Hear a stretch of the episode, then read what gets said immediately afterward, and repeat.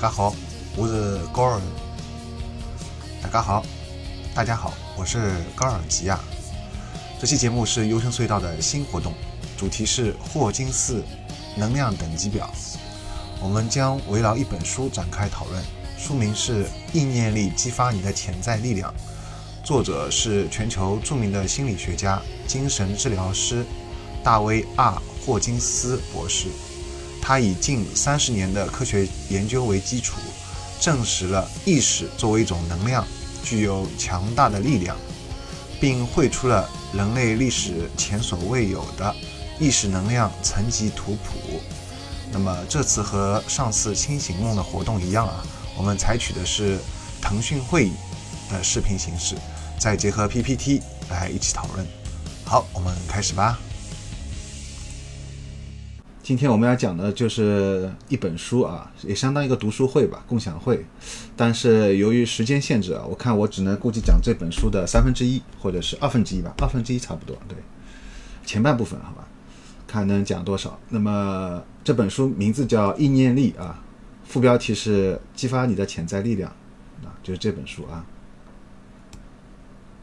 哎，我现在就是你们那个是能看到全部吗？就是会有那个遮挡吗？啊，没有，没有这都能看到，都能看到啊。好的，好的，对，曼小杰前面没有那个自我介绍啊。好，来自青岛的，嗯，那也是我们的老朋友啊，嗯，好。那么这本书啊，大家现在看到了，就是它其实也是一本畅销书啊，说是科普读物，其实我看它销量挺高的，嗯。它是作者是霍金斯啊，他经过长期的这个实验之后，选取了很多呃很多对象啊，做了很多的实验数据，最后他总结出一个叫意识能量层级图谱。其实这个表格啊，意识能量层级图谱，大家会经常看到的。如果就是平时稍微留意一下，很多可能经常会看到啊。那么它有两大突破，第一个就是将道德这个精神层面的领域引入科学实验阶段，呃，第二个就是明确了这个精神层面的一些好坏，并给予那个数值的比较，比如说像宽容、勇气都能带来正面的能量，并且宽容的能量比勇气更强啊，这两者都会比愤怒要好一点，好吧？这就是关于意识方面的一些研究。所以应该说还是可能主流科学不是很喜欢这个东西，所以他在那个豆瓣上的那个评价会出现两极分化。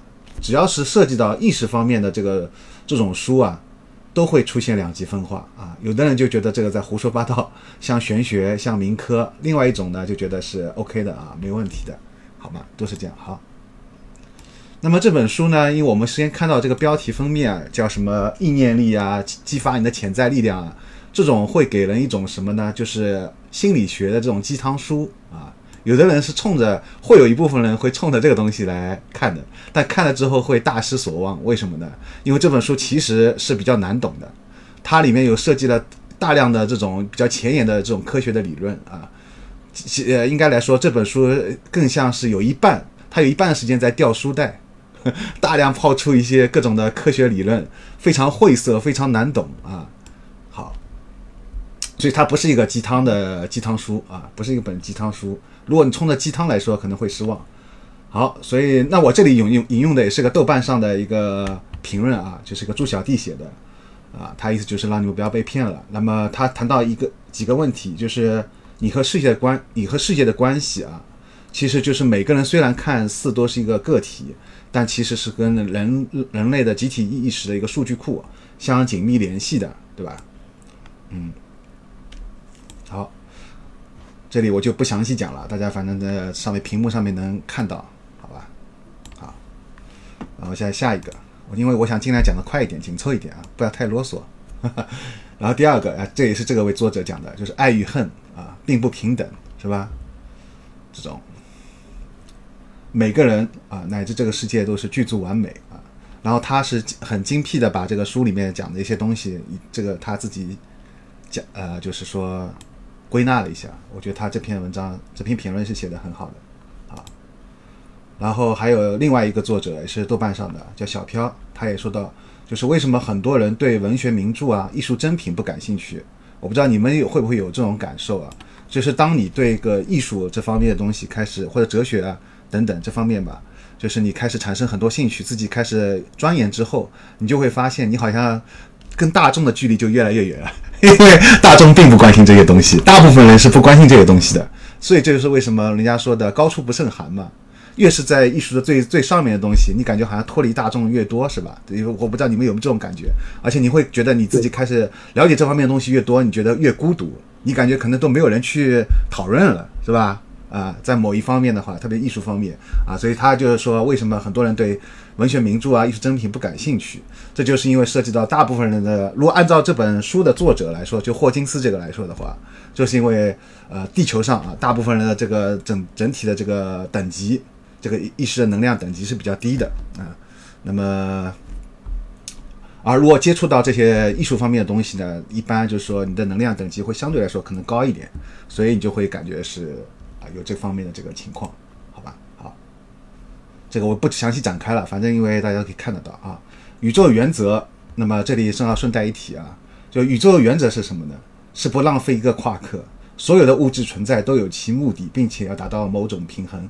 没有任何事件是无足轻轻重的。那么，这是书中当中提到的一个宇宙原则啊，非常有意思。我觉得这个特别有意思，就是说，呃，比如说我们觉得，嗯，每个人人个体都是很渺小，对吧？呃，然后觉得好像我对这个社会，比如说我我我的我的一个自己的变化，还对这个整体的人类的整体不会产生很大的影响，是吧？会有这种这种想法。但是你后来会就是在你看完这本书以后，包括你看了更多的这方面东西，你会发现，其实每个个体都是跟人类的整个意识都是连在一块儿的。所以，当你个人的进步也会影响到整个人类的进步啊。也就是说，你的所有的物质的存在都是有其目的，那更不要说人类了啊。当然，你也可以理解为人类是种物质，对吧？更高一种有有有有一种想法的自由意志的物质啊。总而言之，就是说，甚至是包括这个世界上可能每一个石头啊。每一滴水都是有其存在的目的哈，这个也不展开啊，反正这个只是稍微大家了解一下就可以。人体运动学，那么人体运动学是支撑这本书的一个，是能支撑那个霍金斯写呃画出这个叫意识能量图谱的一个关键性的一个一个理论基础啊，它就是靠人体运动学来最后总结出来做出这个意识能量这个等级的这个表格的啊。这里跟大家简单讲一讲，那么人体运动学是什么东西呢？它是一个简单来说啊，我这里就是一个积极的刺激，能够使得肌肉在测试当中变得强壮有力。那反之呢，一个负面的刺激则能够很明显的导致测试肌肉感到软弱无力啊。那么什么意思啊？就是你看啊，还有就是人体运动学首次揭示了身体与思想之间的紧密联系，发现。思想所想是与身体所一致的，好吧？那么还有它上面所提到的人类知识的主要流派啊，包括人体运动学和非线性动力学。其实这本书它因为它涉及的东西太多了，每一个东西如果去展开的话，只能靠自己，只能靠自己。我只能这么说，我我我们也只能是作为比较简单的，我试图把它这个讲的清楚一点啊，但可能还是受受制于。这个这方面，因为我们不都不是这方面的理论这个专家，对吧？好，他说都在这一人类知识的最后障碍，即在意识本质的探究面前举步不举步不前。这这句话其实特别重要啊，而且这句话几乎就是说，呃呃，作者为什么去做这件事情的一个最大的原因，就是就是我前面说的，这本书引来了很多争议，是什么？因为什么道理？就是因为他去探究意识了，而一旦人类去，特别是个科学家，在科学的领域上去。呃，探究这个意识的话，呃，就势必造成，势必造成一个什么问题？就是会被不被主流科学所承认，啊，因为科主流科学是在意识方面，它是几乎说是空空白。主流意识，啊，主流科学它是不会去专门来做实验去讨论什么是意识，对吧？意识这方面东西的，嗯。所以你会发现，就是他也提到了，就是人类知识的主要流派，对吧？都在这个最后一个障碍是什么障碍呢？就在意识本质、意识本质的探究面前，就举步不前了。只要一说到意识本质到底是什么，就感觉是上升到哲学方面了嘛，在科学就不属于科学的这个范畴了，是吧？啊，所以就没没人去弄了。简单了解一下啊。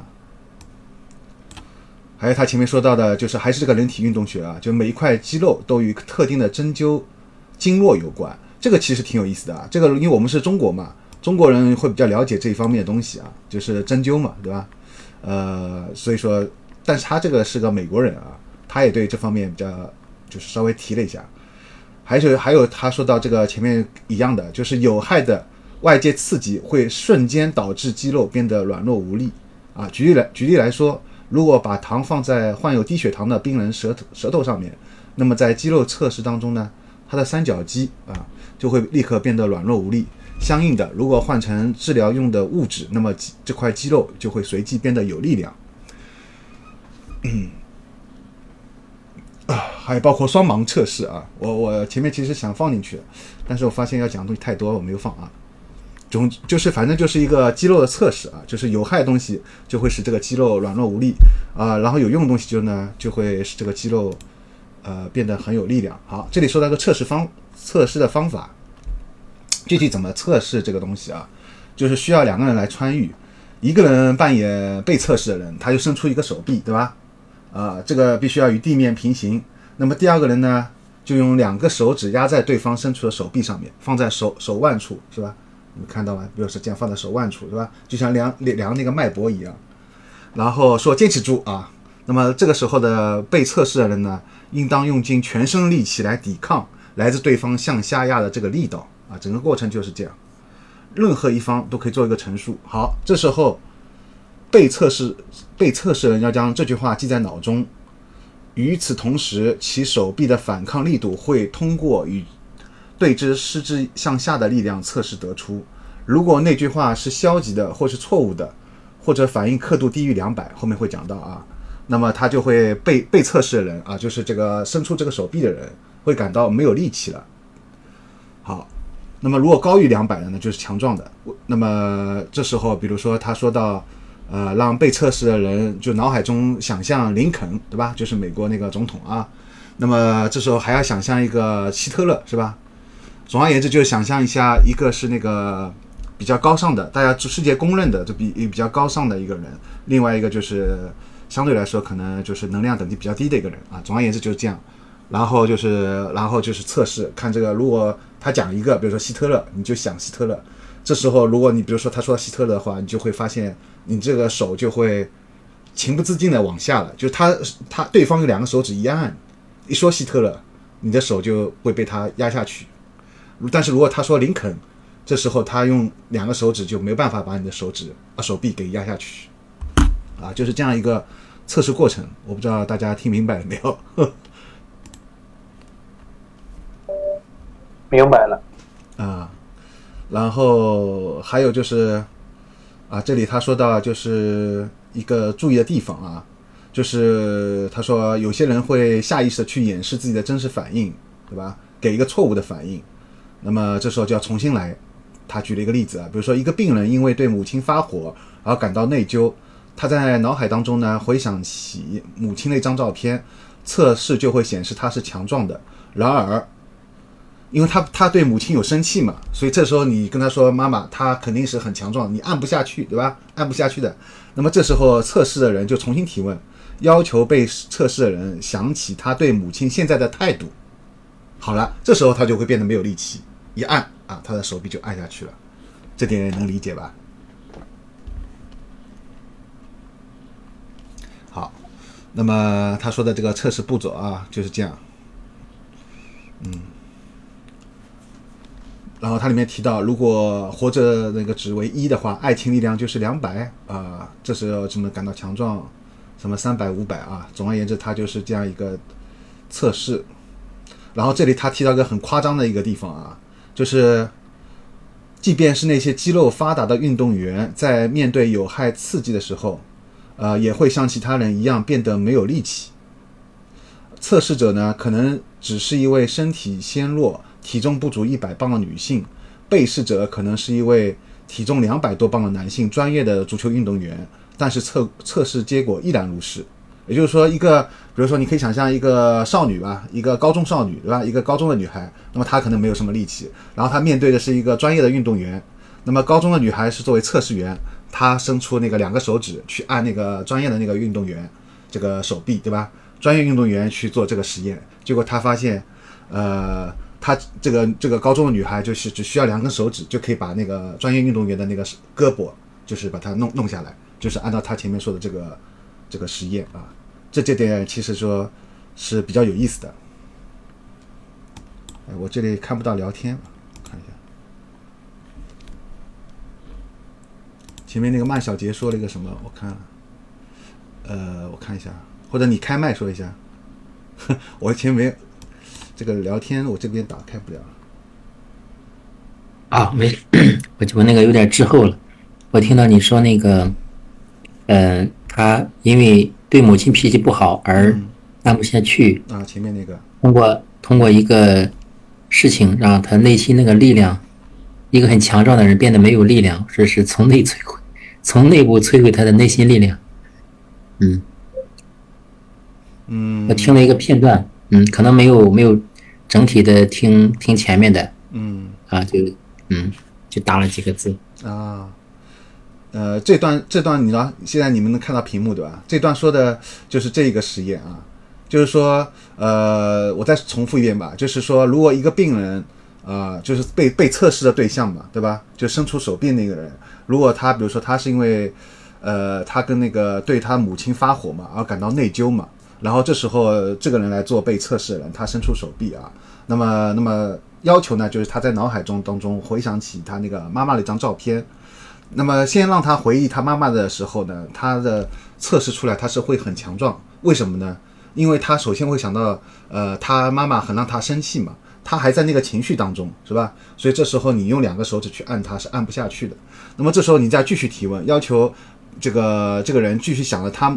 他对他妈妈现在的态度，啊，因为他是感到内疚的嘛，他对他妈妈发火是感到内疚了，所以这时候他想到态度之后，再用两个手指去按他手臂，你就会发现，一按就按下去了，就他会变得很没有力气。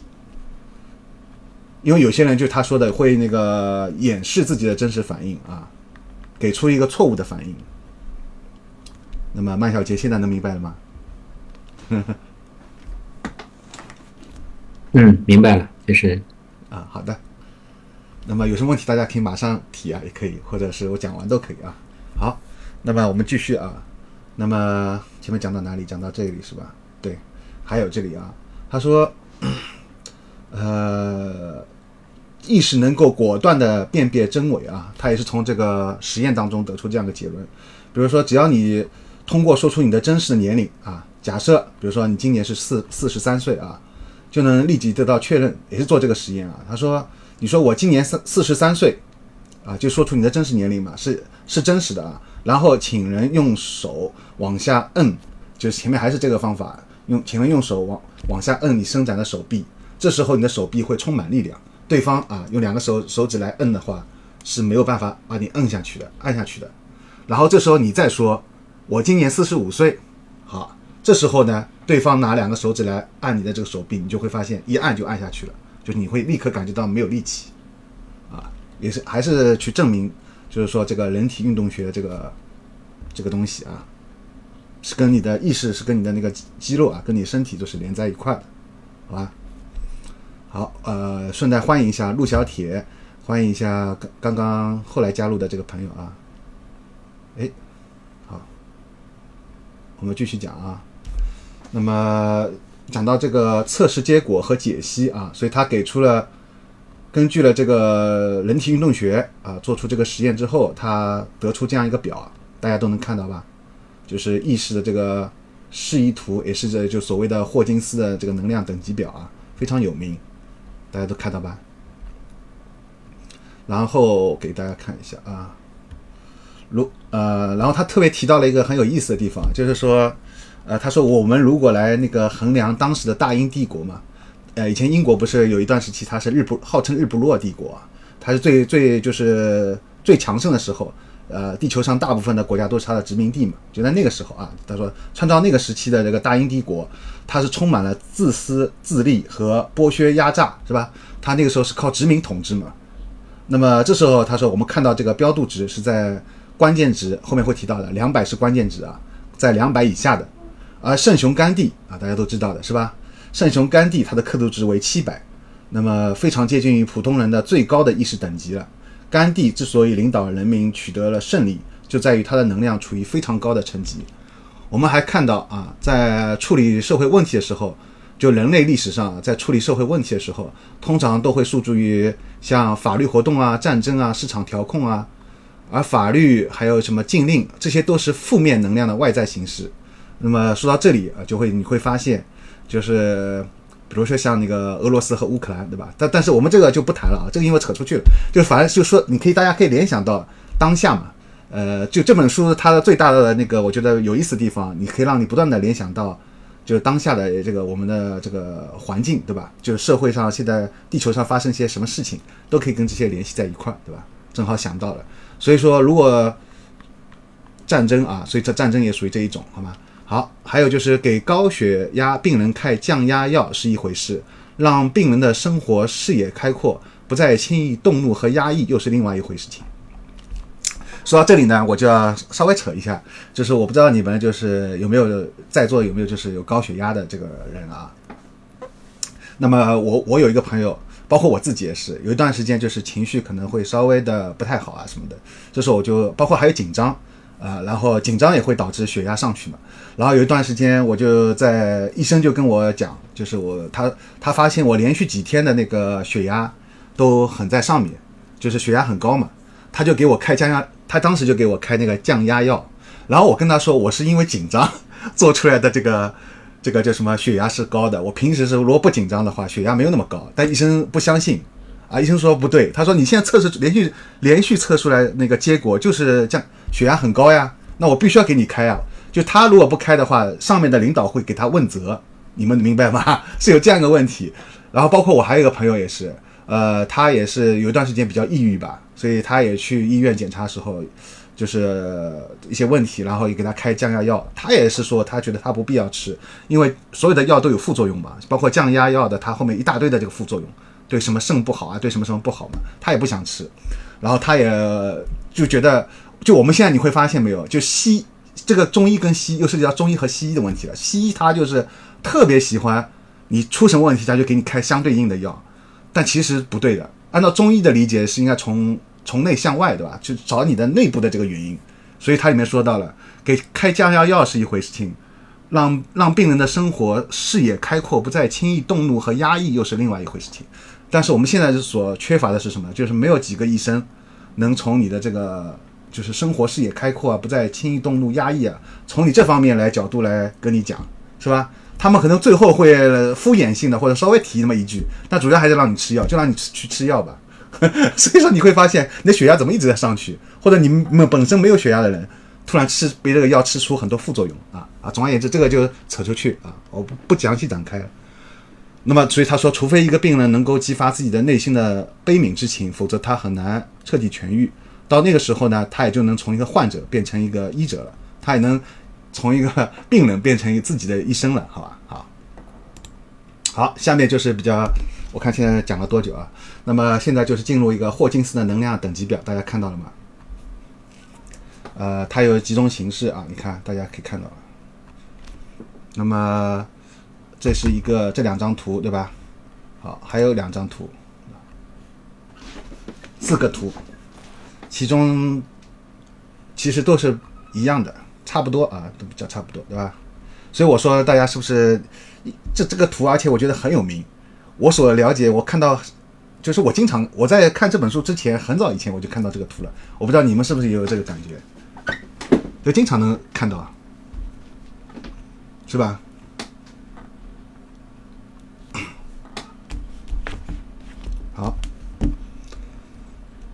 好，我们进入啊，就是这个霍金斯的这个能量等级表的详解。呃，它分成了很多等级，就像我们前面看到的啊。就是它是从那个二十级一直分到七千到一万，是吧？然后二十级是最低的羞愧开始，那么七千到一万是开悟，然后其中有一个比较关键的地方是两百啊，就是勇气这一方面，这个勇对吧？都是勇，两百是很关键地方。还有个，而且这个表还要详细，就是大家先看左侧这个表啊，呃，我我不知道是不是准确啊，因为这不是书中的表，这四张其实都不是书中的表。书中表我前面已经给大家看过了，它就是比较简单的罗列啊。那么这这一个表里面还提到啊，就是在那个达到五百这个大爱，在大爱这个等级的全世整个地球上面只有两千八百万，只有两千八百万能达到这个大爱的等级。你像我们地球有多少几十亿的人口了？好像是多少来着？六十亿还是七十亿是吧？你想想看，两千八百万占了百分比多少？大家可以算一算，是吧？有多少人达到大爱？对，然后两百，光是两百，你看它也只有百分之百分之十都不到吧？百分之十都不到，整个地球它是按整个地球上的人类的这个这个能量等级啊。你看百分之八十五在什么？在在那个一百这个等级，就是恐惧。百分之地球上那么多的人，百分之八十五人都在处于恐惧这个这一方面啊。其实恐惧的另一方面带来的是什么？不安，没有安全感嘛。我们现在很多人，比如说都没有安全感，对吧？没有安全感的核心就是恐惧嘛，害怕自己现在就比如说突然呃失去工作能力了啊、然后没办法赚钱了，是吧？失去工作了，害怕失去工作，害怕自己出什么问题，其实这也是一种不安全感，也是一种恐惧嘛，对吧？其实每个人都有，是吧？而且因为社会节奏比较快嘛，是吧？所以你看，它的百分之八十五都是在这个恐惧这方面啊。所以你想想，这个地球能力、能量等整体能量等级被压压下去了，是吧？啊，前面那个一个说顶顶很多的，的确是这样的。后面会讲到，就是如果有一个人，比如他是五百的大爱的，他可以顶掉很多很多很多人的那个负面东西，就他一个人可以顶顶，就是正好跟很多人的这个负面东西正好可以扯平，可以抵消掉。还有他这里说到就是宁静啊，叫叫叫在开悟这段宁静和开悟吧，就六百以上的只有六百四十六个人，整个地球。那基本上就是说，这个宁静和开悟，就是那些的，基本上就相当于得到的大大师啊，就是你比如说类似像那个，就是什么耶稣啊这种，对吧？佛陀啊，那他们都是这个这个等级的，所以这个整个地球只有六百四十六个人，是吧？或者接近于开悟的，他说宁静嘛，六百宁静嘛，接近于开悟的，所以大家看了以后是不是觉得会很绝望啊？很很绝望这种感觉？但是没关系啊，我们看下去还每个人都是有希望，是吧？我觉得还是有希望啊，有希望。好，我们来看这个详解啊，他怎么去详细的去讲。他说这些标度值代表的并不是算术中的意义，而是对数数列啊，对数数列。那么如此一来呢，三百这个层级呢，并不是一百五十的两倍，而是一百的三百次方。就是每跨一个等级啊，是下面的一个等级的对数数列啊。所以说这个这个就比较厉害了，是吧？那同时也就意味着你要从一个等级往上跨，这个难度也就相当高嘛，是吧？但是你一旦跨上去的话，这个带来的改变是巨大的。低于两百层级的情绪状态啊，对于个人和社会来说都是破坏性的。两百是什么？两百就是勇气啊，在勇气下面的，就是像这个傲慢啊、愤怒啊、贪欲啊、恐惧啊、悲伤啊、冷漠啊、内疚啊、羞愧啊，就所谓的负面情绪嘛，啊，所有的负面情绪都是在低于两百，对吧？两百就是勇气啊。好，所以说他说低于两百的，只要你始终被这个负负面情绪所环绕的，对你个人来说和社会来说都是破坏性的。高于两百的，就是在你开始有有勇气了，这时候具有建设性的能量。所以两百这个标度值非常关键的，也可以区区分负面能量和能量。他没有用那个负面能量和正面能量，你们注意啊，他这里用了负面能量与能量，他只是讲与能量，没有讲负面能量和正能量，是吧？跟我们说平时不是我们一般都是倡导正能量的，是吧？是不一样的。好，你们看一下我，我先 WC 一下。我不好意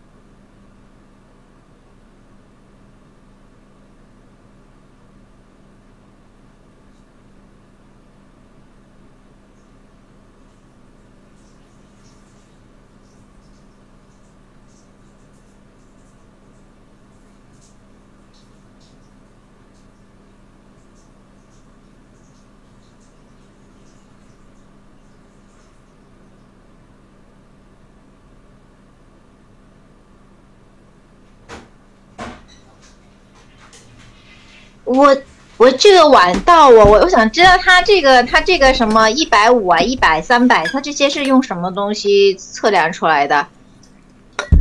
的这个单位是什么就是前面？说的那个人体运动学啊。他通他通过那个做那个实验嘛，呃，测的这个是热量吗？不是热量，就是他所说的能量的这个等级嘛。就是它说，比如它说把怎么压下去测，出这个玩意儿来的呢？什么叫测出玩这个玩意儿没？它这个一百到底指的是？不是，它这个是指的是什么呀？能量。应该是有一个基础单位吧？嗯，所以我不知道你这不知道它这个到底指啥呀？你是指我的那个能呃细胞的密度吗？不是细胞还密度，是指就是指你的意意识的能量，它就是一个数值化了。就是比如说你的意识处于一个什么样的一个能量状态，那这个不可以用用脑脑波脑波去可以找得到吗？就我我我如何去印证印证它这个数值的精确？就是怎么去？如果自己想想要去验一下我脑袋里面到底现在是属于一百还是三百，我怎么验呢、嗯，嗯、这个书书作者他是好像没有详细讲到这个怎么去验，因为他是根据那个，他只是把他这套理论，呃，先抛出来，然后后面会讲一些运用嘛，可能在运用方面会稍微讲一讲，但是他这个书里面没有好像没有详详细的讲，他只是说他经过这个这方面的实验，对。哦，对，好，就是你你不好意思打断你了。对，可能我们每个人只能根据自己吧，就是你，因为其实每个人我觉得是这样的，就是你有时候会混混在一块的，就是呃，比如说有一段时间你可能会有很多负面情绪，然后有一段时间你就比较平静嘛，是吧？所以你不能就是说完全的就是呃说自己就是能量等级就多少的，对，就是说可能是只能自己给自己一个大概的这种这种这种东西。严格的话，可能还是只能找霍金斯，因为他这个东西说的很抽象。其实他这本书是非常难难难读懂的，我已经说过了。它虽然是一部科科本的科普的东西，对这个这个方法，你是问的问题很好啊。这书里面因为我好像没有怎么详细的讲。好，我们继续讲下去啊。那么他说这个在独立个体的身上很少存在某种纯粹的意识状态，意识状态呢都是互相交织的啊，就是我前面说的，一个人在人生的某个阶段可能是一种情绪状态，在另一个阶段就是另一种情绪情绪的状态了啊。一个个体总体的意识水平就是这些不同水平的共同效果，所以他说它取一个可能一个共共同值、平均值，或者说是吧，把你所有的这个这个东西啊。好，还有他这里就开始讲最最低的一个一个一个能量级了，就是这个关于羞耻啊，羞耻，羞耻还会使人患神经官能症啊，就是而且这个羞羞耻这个其实非常危险的，就是基本上就等于死亡状态了。那么包括他说的还有就是会由于过极度自卑，容易导致身体上的疾病啊。羞耻的人格是害羞、孤僻和内向的啊，呃，呃，然后另外一些人啊，这凡事不管不顾，尽量做到尽善尽美，因而就是还有一种人是什么样的人呢？就是他可能太过于追求完美啊，呃，对，因而变得极为迫切和这样的一个情况，也会导致这个这种这种这种情况啊。好，来了解一下。然后能量级三十内疚啊，就在那个羞耻上面的，对吧？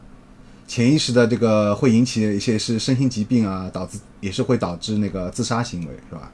好，冷漠，因为这个如果展开讲太太时间太长啊，我想尽快的做紧凑一点，好吧？这呃冷漠的话就是无家可归啊，流浪汉的这个意识等级，因为很多老人和长期患病啊，还有那些一直在就是生生一些老人嘛，他生了很多病，一直在卧的卧床不起的，也会遭受这遭受遭受到这种命运啊，对。他也会有一些内疚的。我不知道你们有没有这个体验，比如说你的父母假设是生病了嘛，他一直卧床不起，他其实内心他会有充满很多内疚感。表面上他可能会对你们会发一些脾气啊什么的，但是他内心是更多的是一种呃三十，他经常处于一种内疚感，因为他的内疚感觉就是他觉得他自己一下子，他本来比如说是个家里的顶梁柱嘛，现在一下子不能就是失去呃劳动能力了，是吧？他一下子觉得自己好像就像是一个累赘了，他不能给这个家庭做贡献了，对，他拖拖累了家人。他这时候他会发一些脾气，但是他的内心其实更多的是处于这个能量级三十，就是内疚。他经常会自己自责啊，内疚。所以大家要去理解。那么你知道他是内疚的话，对对吧？那你这时候你要从这个角度来开开导他，去安慰他，去让他自己意识到他他其实还是呃不必感他不必感到内疚，是吧？从这个角度啊，所以说这个就可以去运用了，是吧？运用。好，能量级七十五，忧伤啊，忧伤也是我们经常会有，是吧？比如说你失恋，失恋也会带来忧伤啊，失去亲人，对往事追悔，是吧？很多这种都会忧伤，这是我们常见心理。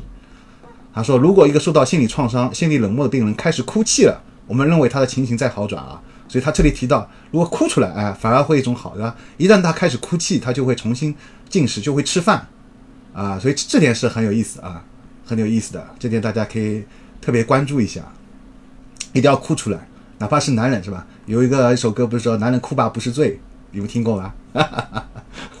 哭出来啊，哭一定要比憋着憋着好，该哭的时候还是要哭。啊，不要不要觉得哭出来好像娘娘腔什么的，太娘了什么，没关系啊，哭哭一下，没关系的啊。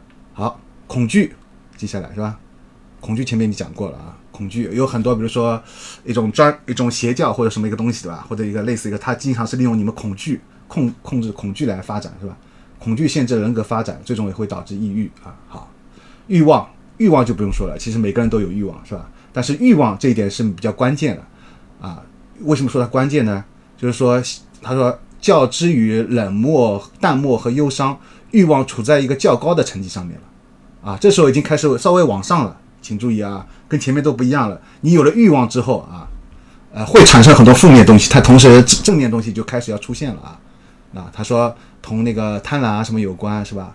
啊，一个欲望满足又会被下个欲望取而代之啊，真的。他说：“为什么呢？因为为了得到某种东东西，你首先得有能力去需要，是吧？就是比如说像电视节目，我们一些看到很多广告啊，会刺激你去消费，想去买东西，买买买，是吧？六幺八马上要来啦，是吧？你们你们准备买什么东西？像我的话，每每年六幺八要疯狂的买书，哈哈我变成了书呆子，看书太多，不去运用也不好，是吧？但还是还是买书，而且买书如山倒，是吧？”读书如读书如抽丝，我不知道你们会不会这样啊？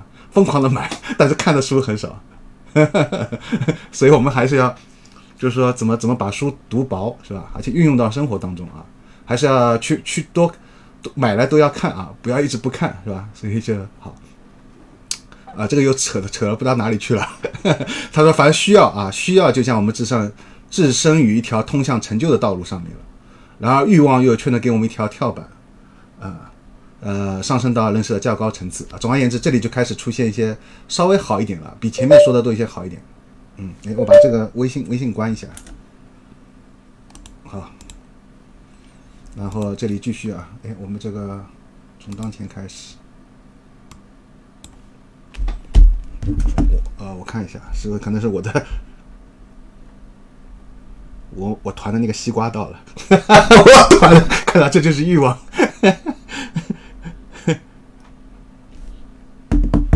哎呀，我说的我都出汗了，把我自己给逗乐了。我觉得我还是蛮幽默的，我不知道你们怎么觉得？太无太无耻了。好，愤怒啊，愤怒。虽然作为一种能量等级，愤怒可能会引发战争啊什么的，嗯，但却比其他低层次的能量等级要，呃，要离死亡远的很多。谢谢谢谢谢谢大家的 那个谬赞啊。好，那么他说说到愤怒啊，所以愤愤怒开始啊，因为他已经要接近两百了嘛。愤怒既能激发正面的行为，能激发负面行为，其实就跟那个欲望一样，是吧？呃，那么这样一来呢，同样的啊，他说，欲愤怒能够成为一个临界临界点，对吧？在这一点被压迫者就能最终一举获得自由。对于社会上的不公平、受害和不平等现象的愤怒，引发了意在变革社会结构的伟大革命。我为什么打个心啊？因为这说到我心里去了，我相信也说到。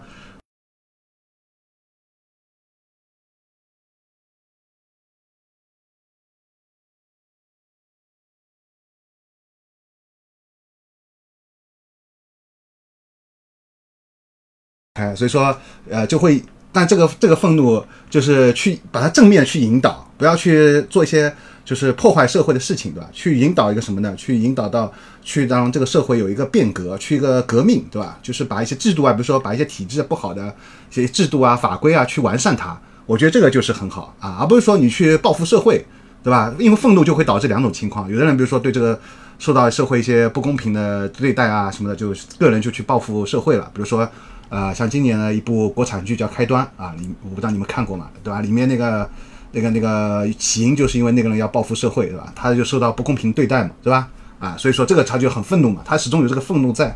那么同样的，呃，我们四月份的时候也发呃发生了那个事情，对吧？反正就不谈了，这个不不不聊了，比较因为比较敏感，所以说它也会导致那个很多人集体愤怒，是吧？但是如果我们把这个愤怒引导到呃比较正面的这个东西上面去啊，大家都去，比如说去怎么去想法，去把这个社会法规，当每个人都能意识到啊，呃，然后去改变这个社会的法规啊，从法规法制包括体制方面啊这方面去完善它，而不是说个人的去做一些，比如说什么跟。跟一些人什么打架啊，或者什么自杀啊，这种就不要做那种极端行为或者报复社会，对吧？等等，好。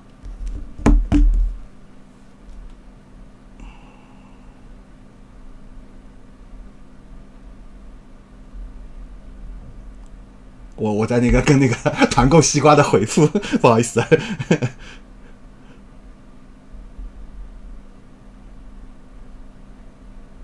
我先跟他说一下。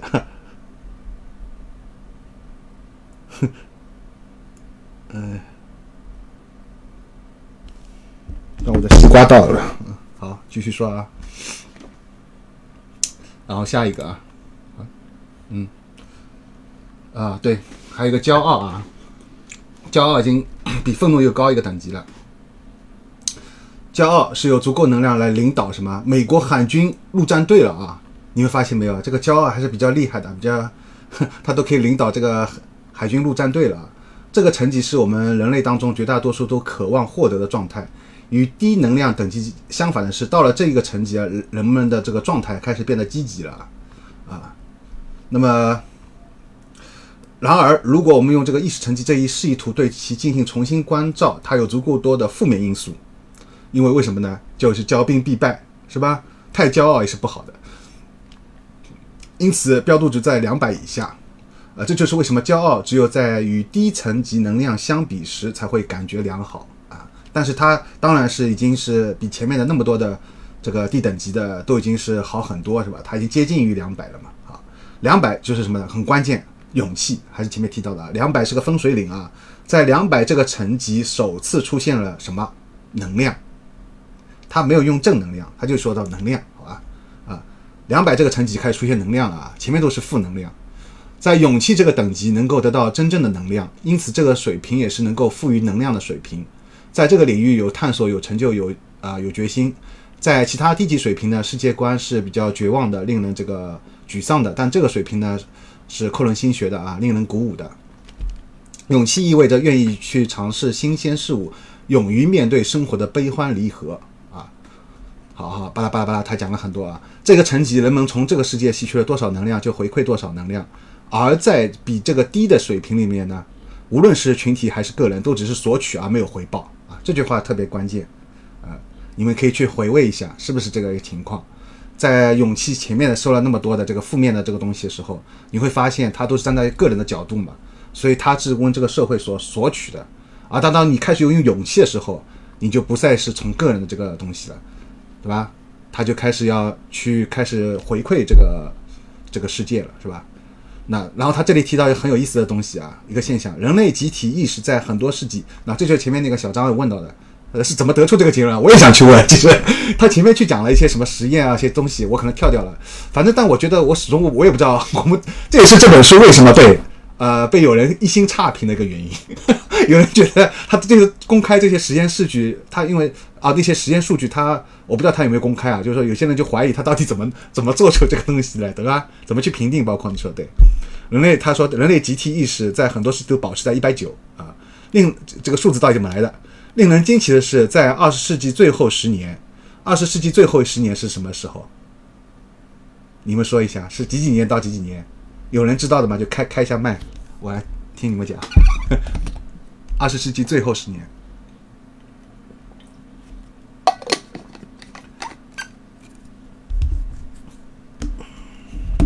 一九九零到二零零零。一九九零到二零零零，对吧？嗯，我也是这么觉得。啊，对，啊，杨君林，对吧？对，我赞同啊，我赞同。诶，诶，到哪里了？移动，好，对，就这里。所以大家可以去回味一下，一九九零到两千年，呃，整个地球社会是怎么样的？呃，然后到了两千年以后，啊，令人惊奇的是，在二十世纪最后十年，一跃成为现在的二百零四，啊啊，应该是这么说，应该是一九九零对，一九九零到两千年这段时间，一下子就变成了两百零四，在一九九零年以前是一直一百九，是不是？也就是说，一九九零年到两千年啊，这这这十年特别关键，到底是产生了一个什么样的一个事情，或者说诞生了一个什么样的伟人啊，导致整个地球的一下子都上去了嘛，对吧？到了两现在两百零四。然后我也可以提示一下大家，我我我我我我也没有去搞明白，但是我觉得有一个差别，就是正好那段时间是互联网好像刚刚诞生吧，但还没有普及。呃，然后宽带就是在两千年左右开始在中国开始普及了，呃呃，就是两千年开始出现，就是有宽带在中国，宽带网啊，在一九九零年和到两千年时候，恰巧是互联网刚刚诞生，然后那个时候中国的上网必须是要用那个拨号上网，我不知道在座有没有七零后、八零后啊？那么如果你们是这这批人的话，应该会知道对吧？你们那时候是用电电话电话上网的，拨号上网的。对吧？ADSL 上海是 ADSL 啊，就那段时期，互联宽带网还没有普及，互联网刚刚出现，我不知道你们有没有这个印象啊？就那段时期是吧？嗯，也是也是电脑刚刚开始，还是比较贵，那时候而且电脑应该是什么 Windows 系统刚刚出来吧？现在九零后、零零后已经不知道了。他们说啊，什么是电话？什么是 ADSL？什么是电话拨号上网？是吧？哎，所以那个时候，所以所以这是不是跟那个这个这个有关系啊？这个互互联网，互联网这个啊，应该说这个 Internet 对吧？互联网开始在这个地球上出现以后，一部分人开始使用这个互联网之后，带领了整个人类的这个这个能能量等级往上升了啊。资资讯开始公开了嘛？一些东西你开知道了是吧？以前是封闭的，以前的整个人人的地球都是就是相互交流啊，包括知识啊这些方面、资讯啊、信息啊这方面都是封闭的嘛，对吧？因为对我来说，就是通过互联网啊，开始知道摇滚音乐的。我顺带一提，也是在九十年代的末期，对吧？所以这正好符合前面说的，就是我接触到这些东西吧，都是在九十年代末期通啊，当时好，我这个不扯了。那么他说啊，呃，在二百五十，哎，是这里吧？啊，对，这里忘说了，二百五十啊，中性，二百五十是中性，能量会变得非常正面，好吧？它集中表现为这个解放啊，呃呃，在二百五十以下，意识习惯于用二分法看待事物，看问题观点刻板固执，而这是一个复杂多样的世界，而不是黑白分明的，呃，所以这是进步的一个障碍啊，就是用在二百五十以下，就是中性的这个。在二百五十，二百五十就中性嘛，在中性下面啊，呃，这个看看东看问题都是习惯二分法的。好，这样一种观点容易导致两极分化，而两极分化分化又反过来引起对立和分裂，是吧？那么，那么这个你们会不会就想到了，就是正好还是要不得不扯啊，不得不扯到现在俄罗斯和乌乌克兰这个战争，是吧？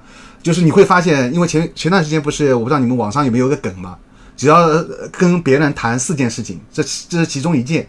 只要谈到俄罗斯和乌克兰，这个两个人可能会连朋友都做不成。为什么？就会会发现，可能一方是赞成乌呃俄罗斯的，一方赞成乌克兰的，是吧？两个人从这个不同的角度，就是去探讨这个事情。后来会发现，就是吵会吵架，会吵起来，是吧？就是会出现这样。为什么？就是因为你们都是站在各自的角度去看嘛，呃，然后会出现一个二分法去看待事物，就是要么就是一。一个一个人觉得俄罗斯该打这个乌克兰是俄罗斯代表正义，对吧？然后另外一份不做不对啊，乌克兰是被侵略了，那么俄罗斯是邪恶的，是不是？这 大家吵得不可开交啊！好，这个就是会什么？就会导致两极分化啊，因为我们都是从一个各自的立场，所以一个中性立场一个什么呀？更加灵活，评判问题、看问题更客客观实际。中性意味着相对来说结果不太在意，他不在意这个结果了，是吧？到到到这一个水平人会是会说啊，他举个例子啊，就算我得不到这项工作，我还能找到其他的。那么这里我顺带一提，要要提个例子，为什么每个划线啊？就是因为我每一个划线我都会触动到我，让我想到我生活中的一些事情，所以我才划线，是吧？这个就是我有个朋友啊，我跟大家说一声，就是我有个朋友，可能你们自己也有体会嘛。呃，我有朋友他就是说一直在考试，这几年都在考试，就他希望通过考试之后呢，获得一个一些那个呃叫什么专业的那个证明，然后他取得这些那个证书证明之后，他就可以跳槽啊，就是去摆脱他现在这个工作。那么他为什么摆脱他现在工作呢？就是因为他现在这个工作人际关系，他跟同事相处，包括领导。啊，都让他非常不舒服啊！会里面反正发生很多事情嘛，这个人际关系已经让他焦头烂额了。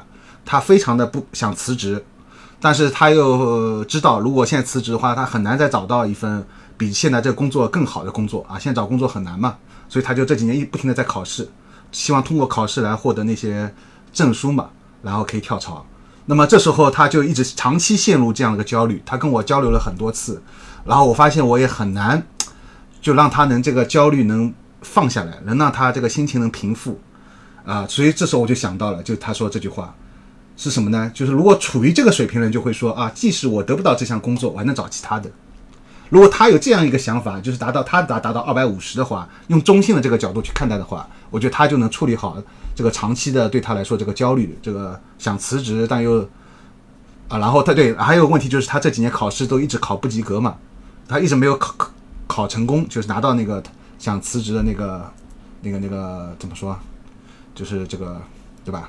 就是下一份工作的那个敲门砖嘛。哎，找不到这个，拿不到这个下一份工作的敲门砖，是吧？所以我想，如果他有这样一个想法的话，是不是会减轻这个焦虑啊？中性化，中性化。啊，包括他有时候跟我说话，我都觉得他有时候包括就开始自卑啊、自责就开始出现了，特别是自责，他觉得他自己像个废物，是吧？因为他一直考试不不成功嘛。所以我说我很想把这本书推荐给他看，但是他不喜欢看书，不喜欢看书，然后我又特别喜欢看书，是吧？但是但是但是还是怎么说呢？但是还是挺希望啊，挺希望如果他能看到的话，我希望他能看一看，是吧？呃，最好能不能就从内心去去理解去理解这个这个意思啊？好，我们说下一个热议啊，热议，能量等级到三百一了啊，越来越往上了啊。热议，啊，可以非常积极正面的能量状态，可以被视为通向更高层级啊的一个成功之路，是吧？呃，并且在各项各项工作当中，成功都随处可见啊！你看，其实他很可惜，如果他再往上一点，到到三百一啊，你看他这时候就就能成功了，考试也许能成功了，换了他想工作想做的工作也可以成功了，对吧？所以这个这个很很重要，就是这个中性，他但是他要先达到这个中性，他不能跳嘛。他先达到这个这个状态，是吧？他就不再用一种就批判自己的一种状态，老是要去二分化嘛，就是说他说的二分化，不要超越二分化，用种中性的角度去对待自己的这个接下来要找工作啊，要考试啊，哪怕考试失败啊这种，他就拿到热议了，热议你看就成功了呀，这些人注定要成功了，是吧？啊，你看，呃，他到了三百一层级的时候怎么样？思想就开放很多了，是吧？啊，这个人真诚友善，地位财富也就自然随之而来啦。啊，不会，那不会失业而焦虑不安。一旦有必要，他们可以做任何工作，可以做任何工作，是吧？不会局限在上面了啊。呃，也开创一番属于自己的事业，是吧？我们不觉得从事服务业低人一等，也不觉得从底层干有损面子。他们乐于助人啊，巴拉巴拉巴拉。呃，什么没有学习上的巨那没有学习上的巨大障碍，他现在就是遇到巨大障碍了，是吧？呃，他你不是考那个考那个东西嘛，对吧？就遇到障碍嘛。所以之前有人问到，呃，在上期有搞这个叫什么清醒梦的时候，我忘记是谁了。当时还问问啊，问问了问啊，对，是后来就聊到很晚的时候，有一个有一个，今天他还没来嘛，他本来说要来的，一个一个一个小伙子，富二代啊，一个富二代，他就他就他就是当时问了个问题嘛，他说到一个很成功的一个企业家还是谁，他说他说为什么那个人就是能成功，是吧？啊，我就翻了一下那个人的百度百科嘛，啊，查了一下历史背景啊，也也呃，就发现那个人就是他经历了很多失败，但是他他一直没有放弃这是一点，对吧？但是我们只能找到一点，就是他为什么能这个人为什么能经历那么多次失败没有放弃呢？呃，根本的原因在百度百科是找不到的，你也是在什么成功学也是找不到的。但这但是在这个里面，你也许是能找到一个解释，是吧？这个解释就是他能达到一个乐意的状态。这个人他这个成功人应该是拿能达到这个三百一十这个能量等级了，是吧？啊，所以所以他他这个心态就放平了嘛。其实说穿了就心态放平了嘛。啊，心态放平啊，然后就是，所以他就一直失败，一直失败，没关系啊，呃，反正再再来啊，就是这样，对吧？所以他就最后能成功啊，像这种成功的人，好，能量等级三百五，接纳，在这个水平啊，意识发生了巨大转变，对吧？发现自己才是自身生命体验的创创造者和源泉啊，然后低于这个人呢，内心缺乏能量，认为自己是受害者，那任凭命运摆布，看到吧？这句话说的太对了，你会发现所有的失败者，或者还是举那个例子啊，就有些人，比如说考试一直考不过，对吧？他就开始自责嘛，觉得自己是个废物，是吧？你看、啊，认为自己是受害者，任任凭命运摆布，是吧？因为为什么呢？原因就在于他们相信个人的幸福的源头啊，原因都来源于外界，而不是来自于自身内身啊。那么达到这个接纳这个水平之后呢，由于恢复了自呃自身内在能量，相信个人的这个幸福要内求，往内求啊，因此在认识上就往前跨一步啊，外界就没有任何东西能够使人感到幸福啊，在这一更高级的水平，是外界没有任何东西能够使人让人感到幸福，爱情也不是别人给予或者能够剥夺的一种东西，而是由内啊由内而外。从内心散发出来的，你看啊，这个就是说到正好说到这个爱情嘛，呃呃，我不知道各位有没有失恋过，呃，相信大部分人应该都有失恋过，是吧？呃，然后失恋的时候，你就会觉得，哎呀，好像那个人，比如说你们俩分手了，我假设啊，这时候你会很痛苦，对吧？你觉得他已经远离你了，啊、呃，好像他不爱我了，对，听到他了，是吧？但这时候其实你们俩并没有分开。请注意啊，你们两个其实还是没有分开，为什么呢？因为只要你心中还爱着他，只要你心中还没有真正的忘记他，你们俩其实还是没有分开，是吧？因为这个东西就是什么呢？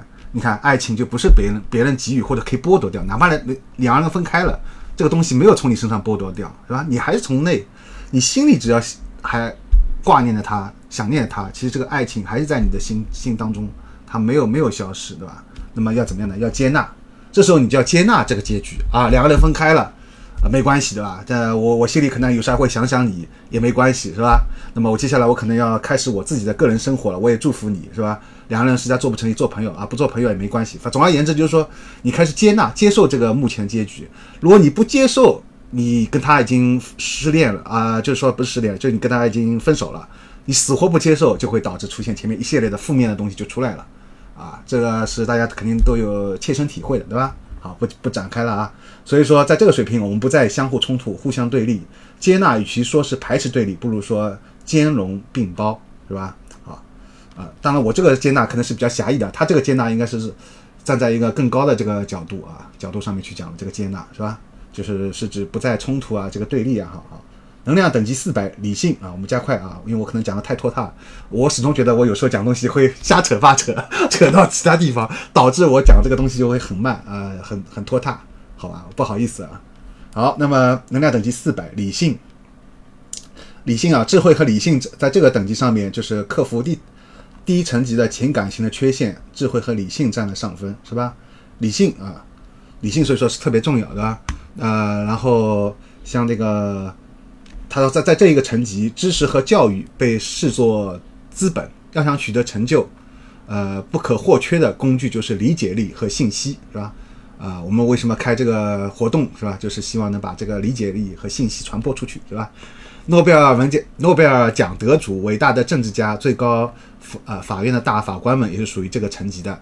还提到爱因斯坦、弗洛伊德以及其他呃思想上思想史上的伟大。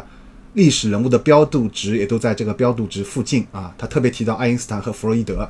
那么，但是他后面又提到了爱因斯坦和弗洛伊德是多少的，具体是多少那个等级呢？能量级呢？他说四百九十九。你们可以去想一想，为什么不是五百？为什么不是四百？为什么是四百九十九？为什么就差这个一？你们可以去抱着这样的问题啊，就去想一想。然后我们下我们下面会讲到的，为什么爱因斯坦和弗洛德是四百九十九，已经很伟大了，已经很厉害了。能达到四百的人已经屈指可数了，对吧？前面说到，其实光是那个呃，光是那个三百一就已经很少了。三百一，因为你他按照他的这个标准，就是已经成功了嘛。这些人就反映在我们这个这个社会当中已经成功了，是吧？成功的人，我们能看到成功的人已经屈指可数。一些成功的企业家，你想想看，不是每个人都能成功，对吧？所以说这个四百就更难了，四百是超越了这个企业家这个成功了，他是在思想方面了，对吧？所以说像那个诺贝尔奖啊得主啊这些，对吧？他特别提到爱因斯坦和弗洛伊德，你看这你现在这么多人类，呃，这个这一两百年发展过去，这一百年里面有几个爱因斯坦，有几个弗洛伊德，是吧？各位是不是？啊，好，那么。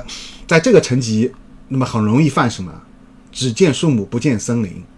他们执着于概念和理论，却与本质失之交臂。所以你们能理解吗？为什么这个爱因斯坦、弗洛伊德四百九九啊？理性之所以有其局限，原因在于它缺乏对事物的本质进行甄别的能力，也无法洞察复杂事物的临界点。理性本身并不能引领我们通向真理之路。令人。地笑呃，地笑皆非的是啊，尽管理性在这个一个逻辑大行其道、注重技术的世界卓有成效，它却成了上升到意识更高等级的最大障碍。在我们这个社会当中，还很少有人能够超越这个等级，啊，所以我打了一个星。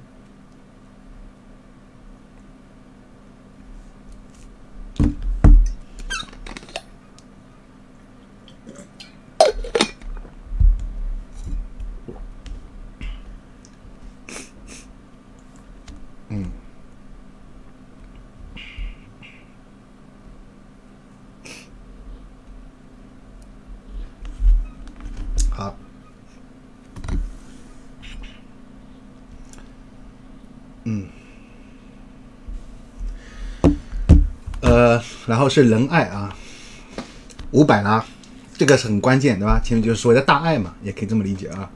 我们这里讲的和大众传媒所描述的爱相去甚远。通常我们讲的这种爱是一种自私的爱啊，这种是融合了身体的吸引啊、占有欲啊、控制欲啊、迷恋啊、色情啊、新奇的这种情感，他们常常是转瞬即逝的啊，就是一瞬间马上就会消失掉的，是吧？一旦感情受挫，那平时的这种隐隐藏的这个愤怒和伪装，这种依恋就会显现出来，是吧？因爱生恨，这一点已成为共识。那么我们平时所讲的爱，很可能只不过是一种执着的情感罢了，而不是爱，啊，是一种占有占有的爱，是吧？你占有对方身体，啊，占有对方的这种。五百层级仁爱的特点是无条件的、一成不变的和恒定如一的。我觉得光是这句话，包括我在内，在座的各位 可以问一下，能做到吗？太难了，是不是？太难了！大爱啊，这个是实在太难了。能做到无条件吗？光是一个无条件，只有父母对孩子，对不对？你要做到无条件，有但有的人会说不对啊，呃，因为有要要去分人是吧？他说有要分人的，有的人你对他再好，那个人会辜负你，会那个。恩将仇报啊！有的人是怎么说？就是会你自己会变成舔狗，是吧？会这样，但是你会发现为什么？因为你仍然局限在了这个这个占有的这个爱的出发，而当你达到这个仁爱的时候，你是不会去考虑这些了，是吧？你看，所以他说与世界的连通方式是宽恕、滋养和助人啊，这个是太难了。对我来说，这也是非常难啊。理性仅仅关注细呃细枝末节，而仁爱关心整体，是吧？关心整体。与此同时呢，大脑内 听这样懂了，其实还不懂是吧？与此同时，大脑内会分泌大量的内啡肽啊，内啡肽也是很有意思的一个东西啊。有人了解吗？内啡肽？好，有意思的是啊，世界上只有百分之零点四的人能达到这个意识境界啊，就大爱，百分之零点四。那么按照上海的人口。现在是两千六百万，百分之零点四是多少啊？有数学好的人吗？能算出来吗？那我们可以看一看我们的上海，呃，上海的那个有多少人是可以达到这个大爱的境界啊？两千六两千六百万乘以百分之零点四，我来乘乘看，正好顺带想到的，就以我现在住的上海来例，我来看看，两千六百万，个十百千万十万百万个十百千万十万乘以零点四，个十百千万，嗯，个十百千万十万百万，那还是挺多的嘛，一百多万了。上海有一百多万能达到一百多万的人能达到大爱啊，呃，还是蛮厉害的，还是蛮厉害的。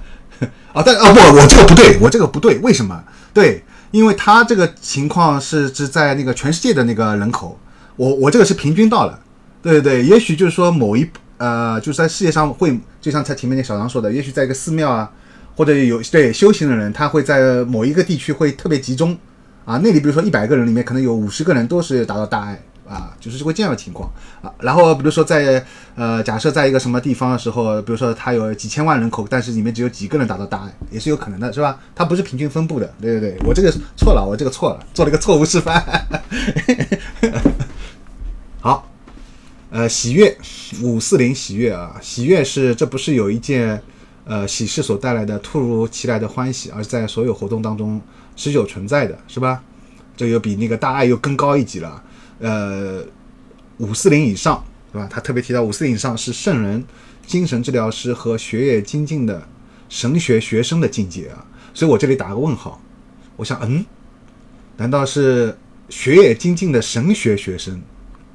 他特别强调神学，是吧？他不是强调一个，比如说什么物理学啊，或者一个什么的一个一个什么其他一个学科，特别强调了一个神学学生。他说这是那些学业精进的神学学生。还有精神治疗师啊，精神治疗师，呃，这个这个也是一个特特殊的一个职业。他说一部分这个也可以达到五四零啊。好，然后他还特别提到什么濒死体验，其效果是变革性的，通常能够使人体验五四零到六百的这一层级的能量啊。濒死体验，好吧，看一下啊，濒死体验，嗯。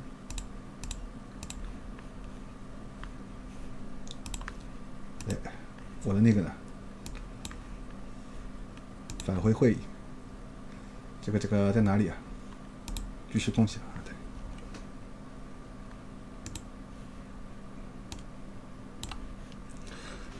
因为就是关于濒死体验，我也很有兴趣啊，而且我想以后也专门来做一个做一个专题来讲解一下，呃，跟大家讨论一下啊。就是包括之前我也做了一期关于濒死体验的一个东西嘛，啊，一个日本人。所以通常这些人就是通过濒死体验以后，他在死了一次，死了一次再活过来啊。他看到一些东西以后，能能这些人基本上能体验到五五四零和六百，并不是说他们能达到马上达到五四零，对他们就是说他们能体验到这一部分人能体验到五四零到六百这个等级能量啊。好，能量级六百，宁静，已经要接近开悟了啊。这个能量级与超凡脱俗、自我实现、内在神使等术语指代经验有关。这种经验非常难得，是吧？千千万万人中只有一个人可以得到。到了这种经验呢，啊，这种境界呢，主客体之间的界限已经消失了，认识问题也不再有任何特定特定的焦点。这个个体已经超越了所有的世俗的牵呃羁绊，随之而来的幸福状态消除了日常生活活动的影响。有一些成为了精神导师，另一些人为了人类福祉而默默奉献啊，诞生了很多伟人和天才，高风亮节是吧？等等，啊，在六百级以上状态来看，世间的运动是缓慢的，时间和空间是停滞的。好了，基本上到这个境界，我觉得很很难，我们是很难体验了。也许冥通过冥想和入定是吧？你能体验到这种。但是你能不能就是把这个东西贯穿到接下来你的所有的这个行为当中，啊，贯穿到你所有接下来的这个事情当中，这个就很难。体验是一回事情，然后你能自己又能达到这个又是另外一回事情，是吧？所以他说千千万人中仅可一人，仅可见一人而得达到啊，是非常难非常难。所以我们就这个东西就有点像什么，就像神秘学了。所谓的科学不是一直在批判神秘学吗？就觉得你这个在胡扯吧，什么什么，他觉得根本不可能达到。是吧？啊，那么但其实是可以达到的，是吧？好，能量级七百到一千开悟了啊，就最高层级了。那么在这个层级当中啊，具有强大的感召能力，他们能确定的，注意啊，他来了一个专有术语，后面会讲到的，叫吸子能量场，你们可以先记一下啊，吸子能量场，它这个术语就出来了啊。这本书我还是想强调一点，这本书其实是比较难读懂的，这就是为什么我今天晚上只能讲这本书的一半。光这一半里面，他抛出那么多东西，每个东西又可以讲很很久，而且你也不能不一定问题问题，就像前面小张说的，我看懂了吗，我都看不懂，是吧？西子对我来说都是一个陌生的词语，我后来我花了很多时间去研究这个西子能量场，我后面会讲到西子啊，大家可以先有个印象，好吧？确定西子能量场影响了整个人类，好吧？好，达到这境界就再没有任何个体的私人的体验了，相反，他们与什么呀？神明相互认同啊。这种自我超越，啊，引为示范，达到这种，这是人间意识发展的最高分，啊，最高分，最字出现了啊。一般很少，你看一个人就是说，呃，特别是个科学家吧，或怎么样，他一般很少用最字，对吧？这这种带有情感色彩的，或者一种绝对的、绝对的那种这种字啊，但他这里用了一个最字，对吧？这很关键啊。人间意识发展最高分，没有比这个更高的了。哈哈，这些伟大的教导灵机灵的大众啊，我这里顺带插一句，前段时间好像看到一个什么视频。那个叫什么？是一个中国的一个什么教授，忘记了啊。如果反正我有机会再找一下，他就讲到他他对开悟的理解嘛。他说有很多人就是通过也是冥想啊、打坐啊，或者像这我们这种通过看书啊，或者自己去实践也好，反正就是通过各种方法。但他那些人，比如说体验到一些什么东西，他说其实都是体验到没有接近那个最最那个开悟的那个东西，都在当中，都留在当中了。他说一定要你。真正体验到那个开悟的时候，他说你这时候你就会感觉是最高分，也是这个就是这个意思，就是说没有比这个更高的了，就是这时候是一种极限啊。呃，他他意思就是说每个人都要去就是达到这个最高分的时候，这时候你才会发现，就是说怎么该怎么讲，对，反正就是很难用语言形容嘛，就是一一定要去修到这个最最高的，不要就是停留在中间。他说很多人都停留在中间了，是吧？哎，好，这个就顺带一扯啊。好，这些伟大的教导激励的大众，提升了整个人类的知识层次，一般称其为啊，这种视野一般称其为慈悲啊，特别是慈悲。他这本书当中后来反复提到了慈悲啊，慈悲特别重要，是吧？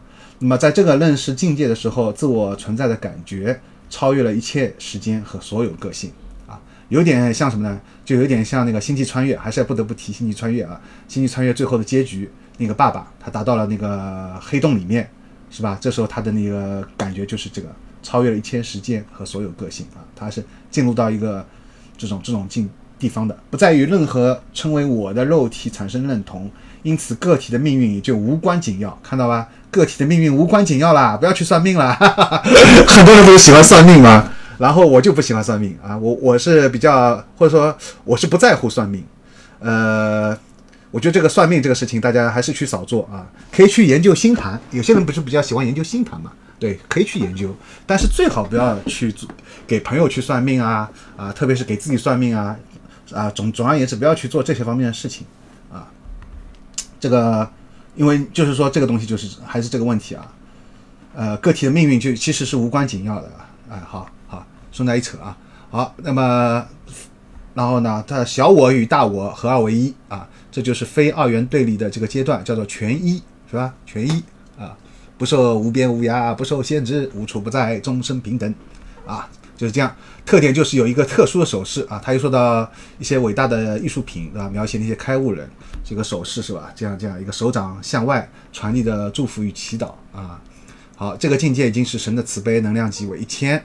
然后他举了几个例子：克里须那神、佛祖、释迦啊。还有这个耶稣基督啊啊，这个释迦摩尼是吧？好，大家现在有个大大致的了解了吧？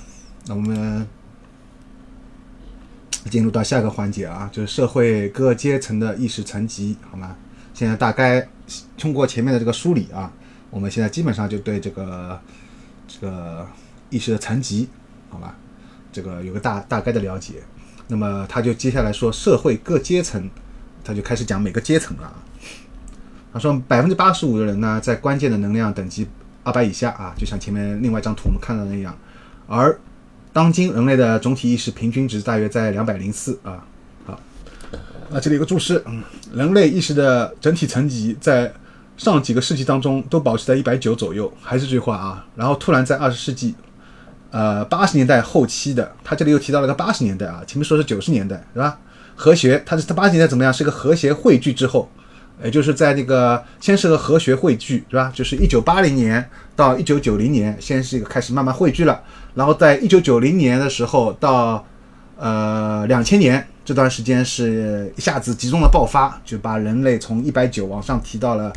跨越了这个十十四是吧？是十四吧？对对对，达到了二百零四，就人类的整体啊，就是我前面说的互联网是吧？互联网，互联网是在一九八零年，可能在一九九零年是吧？这个还有包括电话，对，就是通讯通讯工具出现，还有包括那个一些呃家电对吧？那时候彩电啊什么的一些家用电器，还有那个包括就是最关键的就是一九九零年。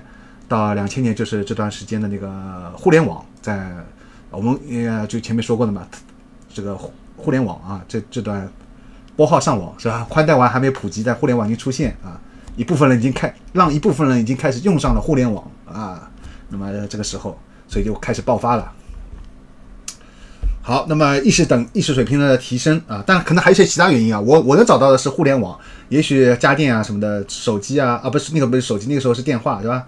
电话这个通讯通讯手段，大家还可以去找一找，大家也去找一找，去想一想啊，特别是七零后啊，七零后的、八零后的啊，可以去想一想，因为你们是经历过这一代嘛，包括我的，因为我就是这个这这个这一代的哈，去想想到底什么原因啊导致这个是意识水平的提升才使得和谐汇聚得以实现吗？或者是和谐汇聚引发了这个意识水平提升吗？又或者说是否一个强大的看不见的隐含次序吸子场啊又出现了啊？吸子场引发了上述两种现象，好，然后他说，啊，他说什么？那些已不再为衣食住行等基本生活必需品操心人，他们生活方式有了更多的随意选择。啊，那请问一下，在座有各位有没有达到一种就是不再为衣食住行所生活所操心啊？你们生活方式是不是多了更多的随意选择？能不能？哈哈，好。不到二五零这个层级层级的人类就无法获得任何有意义的满足，啊，也就是二百五十这个什么就是中性是吧？人类是没有办法获得任何意义满足的，是吧？好，下面他详细的讲了一些阶层啊，啊好，然后这里说到一个什么，就是这个四百，他特别提到个四百，四百他说，可是这个层级他们家中他特别提到啊，呃，人类智慧开始觉醒，什么教化？呃，高等教育专业团团队、执法者、科学家都在这个层级啊。他说，第一层级的家体群体的家中没有读物，可是，在这一层级，他们的家中遍布期刊杂志，书橱里满满当当啊。他们关注什么教育广播？有的更成熟的政治观，他们擅长交流，从事知识性的职业，富有艺术创造力是他们的共性。他们的娱乐活动有打牌、旅行、看戏和听音乐会，是吧？这么多。那么这一个层级的大部分人是什么呢？是高等法官、大法啊高最高等法院大法官、董事长、政治家、发明家和行业的领导者。好了，说到这里啊，那我我就开始有个疑问了，什么疑问呢？我就想到了，他说这个家里有很多杂志啊，书橱里不是有很多书吗？啊，他们擅长交流吗？啊，平时喜欢那个旅行啊，这种看戏，他说看戏嘛，那么现在我们就可能就是去电影院看电影啊。是吧？听音乐会啊，怎么听音乐会嘛？就是比如看摇滚演出的现场啊，还有是看一些展览啊。那这些不就是文艺青年嘛？因为我身边就有认识一些朋友啊，他们就是喜欢做这些事情的啊。然后我觉得他们呢，他们按照这个来判，不就是他们就四百了吗？啊啊，所以呢，我所以我说，作者认为只有法官啊这些才是四百等级，但是我不这么认为。按照作作者说的。家里有很多杂志，什么塞满，从事知识性职业啊，喜欢电影看演出来说，那么包括在座，我相信在座的几位应该也是这种，是吧？那么是不是也属于这个四百等级了？所以我才问文艺青年难道不是四百吗？还是说因为文艺青年没有把心目中的理想转化为实际行动，文艺青年嘛变成一个贬义词了，你们知道吗？对吧？现在有些人都不敢说自己是文艺青年了，一说文青，感觉是个贬义词。为什么？因为就是没有行动力，是吧？就是夸夸其谈。而那些法官、董事长、领导者转化为了行动，成功了。他们之所以成为法官、成为董事长、成为领导者，必然是他们成功了嘛，对吧？所以他们是四百啊。所以我是这么理解，是不是？同样，我们都喜欢啊这种看戏、听音乐会，家里有很多书杂志，但为什么 就差别那么大呢？为什么那些人就成功了呢？为什么那些人是四百，而我们可能还没有达到，是吧？是不是就是因为这个原因，最终还是没有转化为行动嘛？啊，呃呃，就是说到这个标度值啊，标度值，当然他特别强调四九九，就前面我们不是说到为什么呃是四九九，就是他这里解释了啊，就是因为这一层级也是视角受限的，对吧？视角受限，包括牛顿力学的观点啊，和笛卡尔关于身体和思思想二二二元对立，都是一些二元对立啊。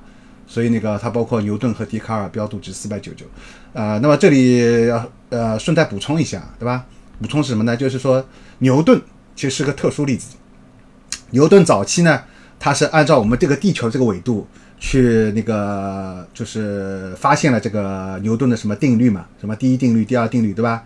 是适用于我们这个地球上的这个情况的。但是后来牛顿自己发现了有点不对头。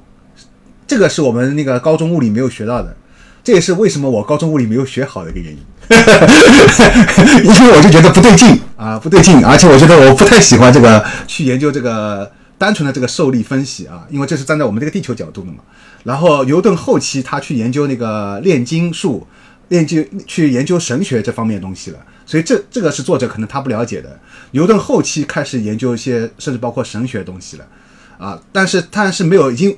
但是就是说，问题是什么呢？但是问题是，他之前创立的这个第一定律、第二定律，就适用于我们这个地球的这个东西呢，却开始广为流传，却变成了一种真理啊！包括我们连中学教育、高中书啊，就包括现在所谓的经典物理嘛，经典物理学开始由它这个基础上开始延伸、延伸发展了。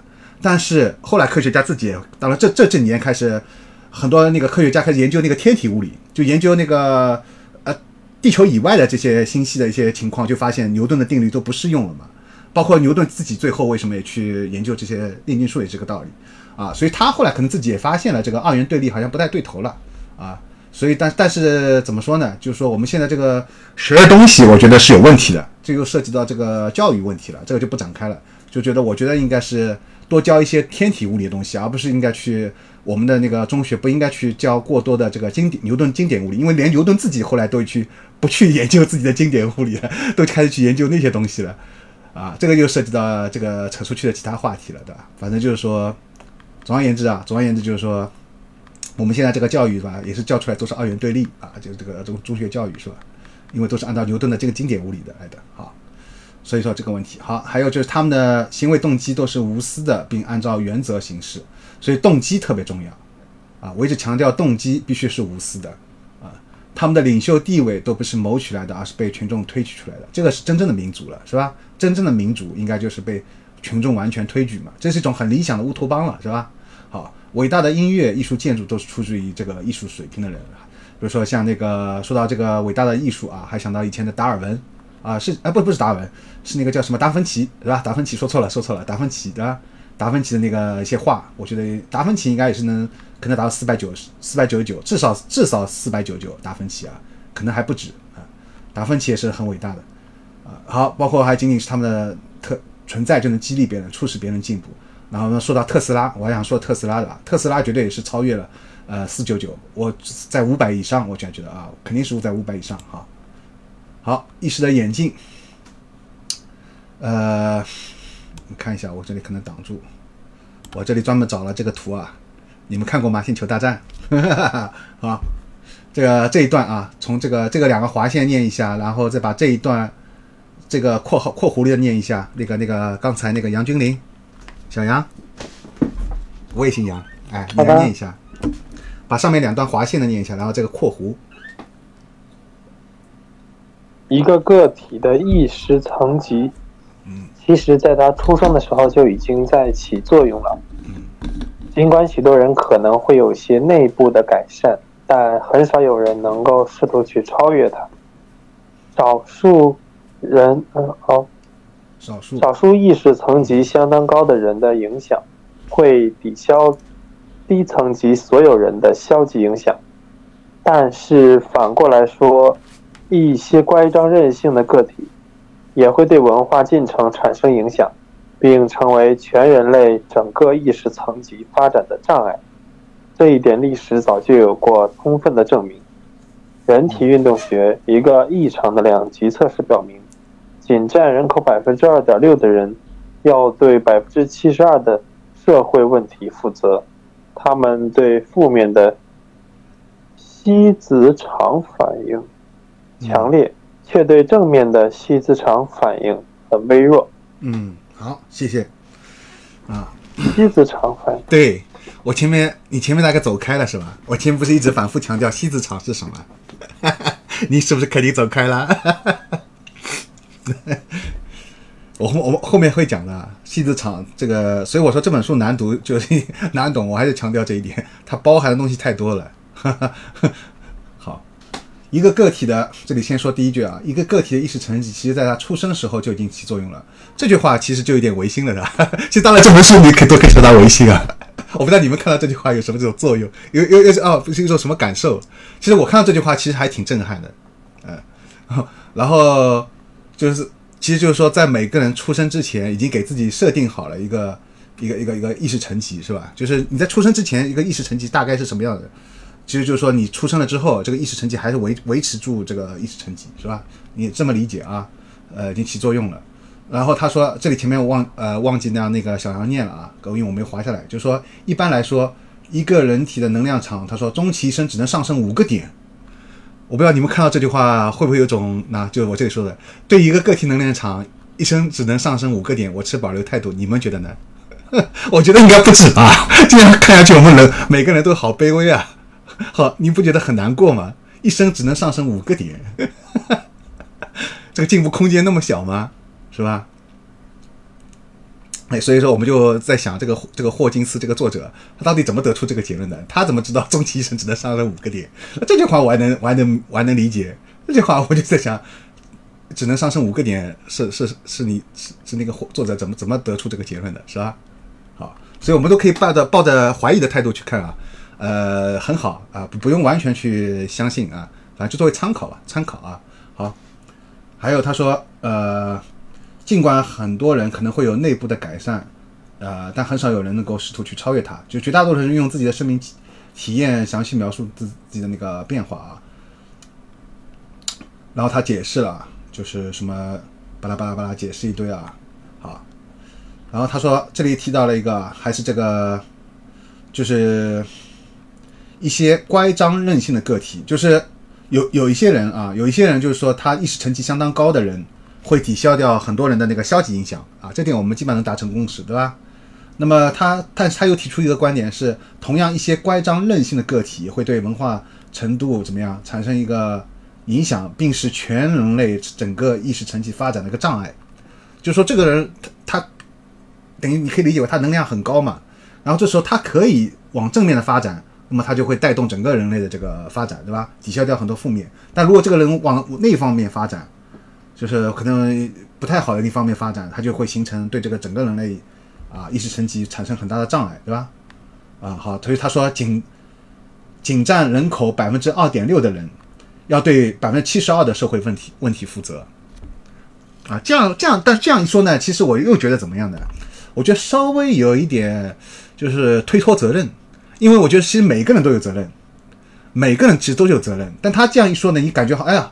呃，占百分之二点六的人嘛，那这一部分人可能是因为他的就是前面说的，要么就乖张任性，要么就是一层层级相当高，啊，总而言之就是一个很特殊的人，他们要对这个百分之七十二社会问题负责，我不用负责了，我不用负责了，是一种心安理得啊，呃，对吧？有一种心安理得，这个我觉得有待商榷，有待商榷，好吧？因为我觉得是每个人都要产生影响，只是这百分之二点六的人呢，可能影响力特别特别深，特别大啊，特别大，所以他们对他，所以他里面提到他们对负面的。西子场反应强烈，却对正面的西子场啊，到底什么是西子场？后面会讲的啊，或者会后面后面会讲，反应很微弱。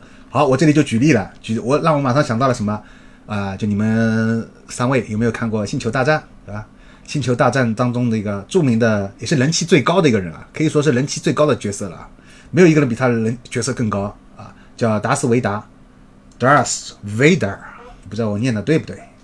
啊，呃，就是原名阿纳金天行者啊，好，好，哎，他说，好，这个一些，来来来，那个杨俊林不要笑了，来再来念一下，把把这段念一下，这个一些乖张的个体到这个将军，给大家介绍一下，因为有些人不了解这个角色嘛。你说一下，小杨。一些乖张的个体成为人类整个意识等级发展的障碍，让我想到了《星球大战》中的西斯黑暗尊主达斯维达。他是《星球大战》六部曲的真正主角，曾经最具天赋的绝地武士，银河共和国的无畏英雄。他也是《星球大战》的西斯黑暗尊主，追随帕尔帕斯廷，啊不不对，没有斯，追随。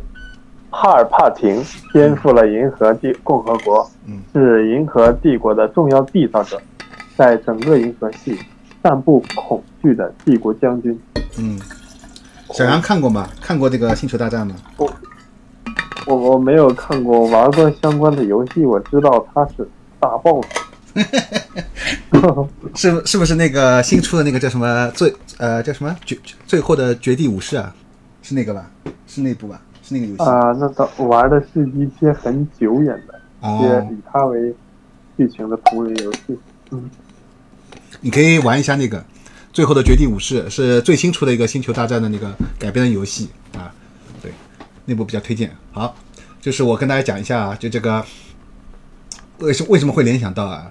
就这个人啊，那就这个形象是吧？很很著名的，他有一个锁喉技啊，就是可以让 锁住对方的喉咙。那么这个人呢，本身呢，最早以前的时候啊，他是一个天赋很高的一个绝地武士。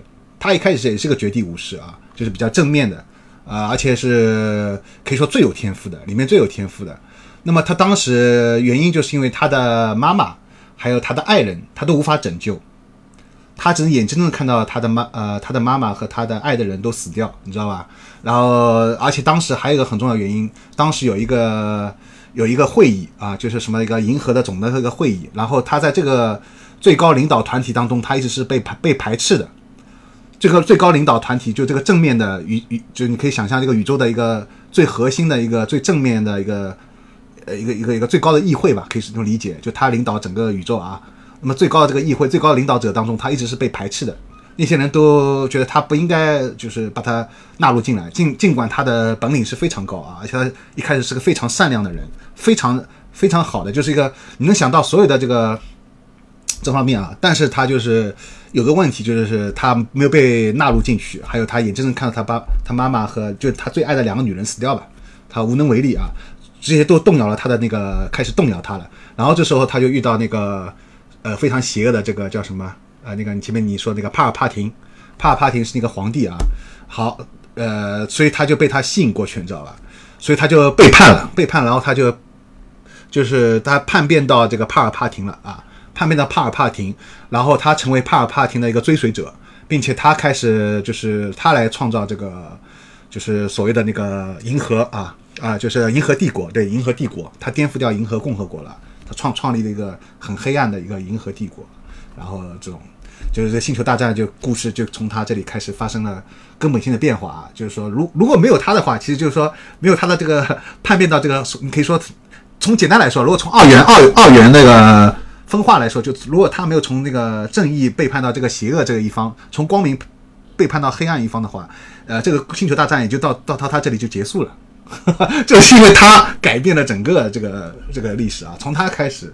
啊，这个星星球大战故事就展开了嘛，因为他叛变到那边去了嘛，创立了这个银河帝国啊，啊，但是他的他的那个结局还是很好的，我就不剧透了，他最后的还是又醒悟过来了啊，好，好，这个不这个这个不剧透，反正我强调的就是这样一个情况啊，就他绝对应该是就所谓的他说这个乖张任性啊，其实他也是符合这个乖张任性的这个个体的啊，呃，能力又非常强，所以而且他最后是本来是可以成为一个。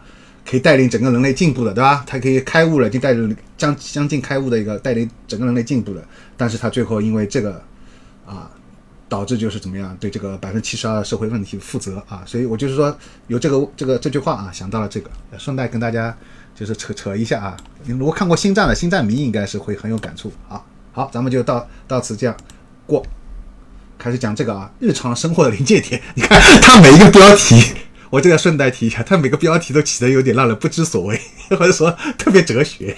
这个书中的那个原来的标题啊，然后这本书呢，我本来是就是说，按照我以前惯例是不做 PPT 的嘛，我就是看着书里面我自己划的东西，然后跟你们讲，对吧？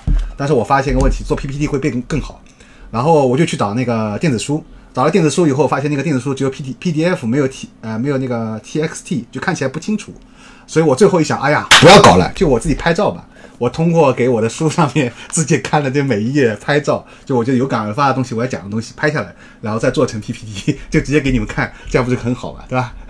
这个方式就比较简单粗暴啊，但是很有效果，是吧？你们也会觉得看得清楚嘛，对吧？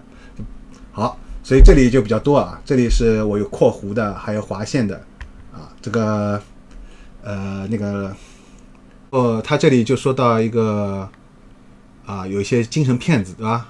啊，然后他说，对，啊，还有就是无力去爱是大多数问题的根源所在，呃，这个我也是有切身体会，我不知道你有没有这种切身体会啊，对吧？有些人就是无力去爱，嗯嗯，包括还有就是，有的时候，嗯，你说，有时候我都不敢去谈爱。我？真的，我最近嗯发现了，嗯我的意识水平现在好像也就在三百五到四百间徘徊。我自我认为的是对的事情，我认为我在爱别人，实嗯际上我是在控制、伤害别人。嗯自我以为的是爱的东西，但是嗯不理智的，嗯，能量不够我就不谈爱了，先把自己能量提上去再说。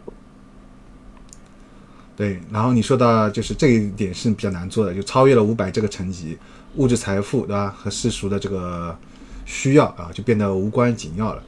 呃，其实这个有点就是什么意思呢？这个其实就是说，呃，你可以去去追逐那个物质财富和世俗嘛，就是不要不要过过头，而且就是到达到这个层级的时候呢，你就是不会把所有的关注点呃放在这个物质财富和世俗方面了。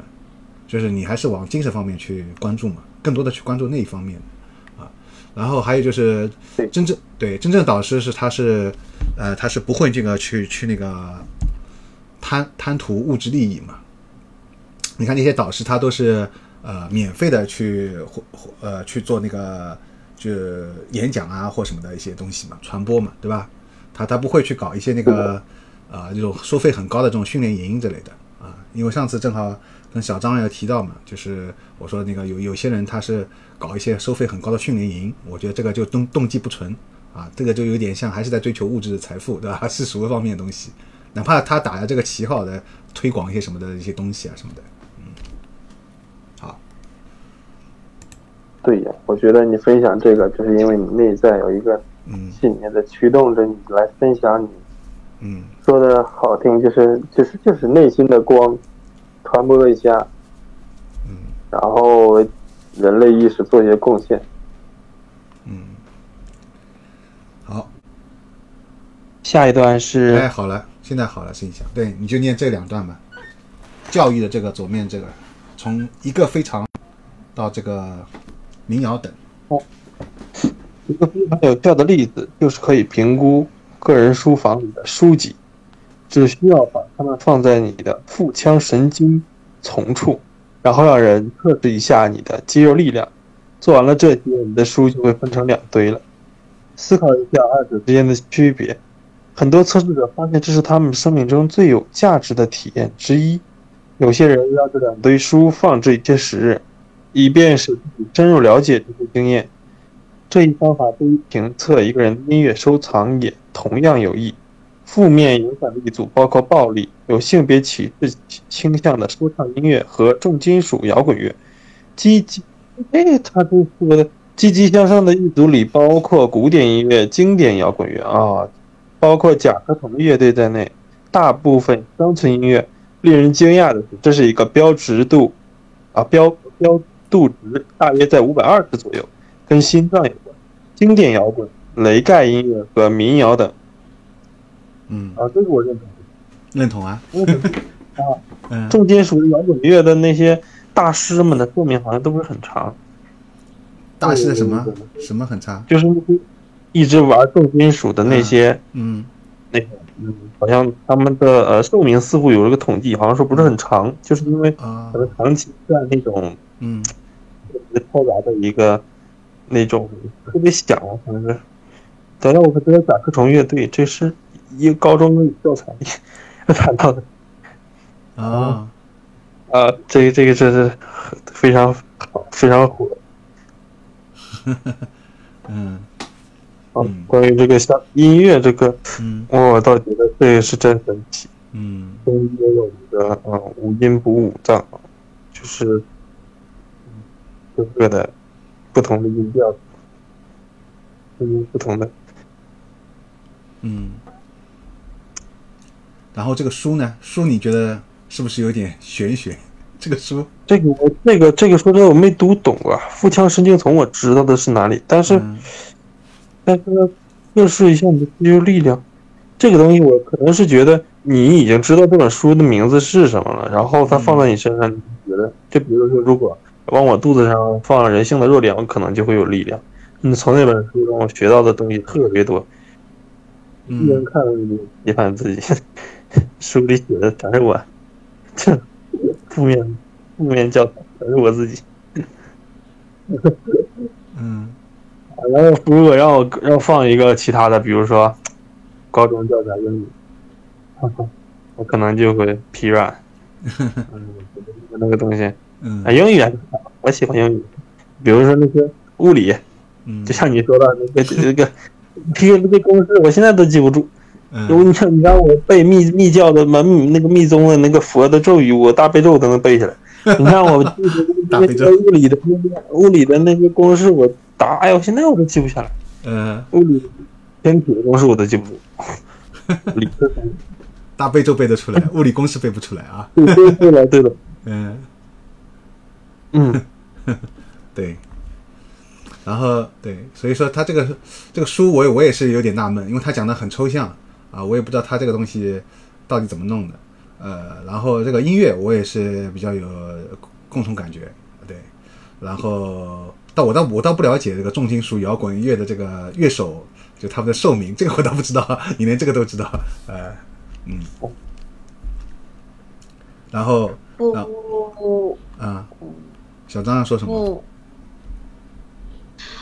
呃，我想问一下，他这个这个意思是我要买一堆买一堆我要开悟的书，然后我把它把它放在身边，然后迟早有一天我就能开悟，是这意思吗？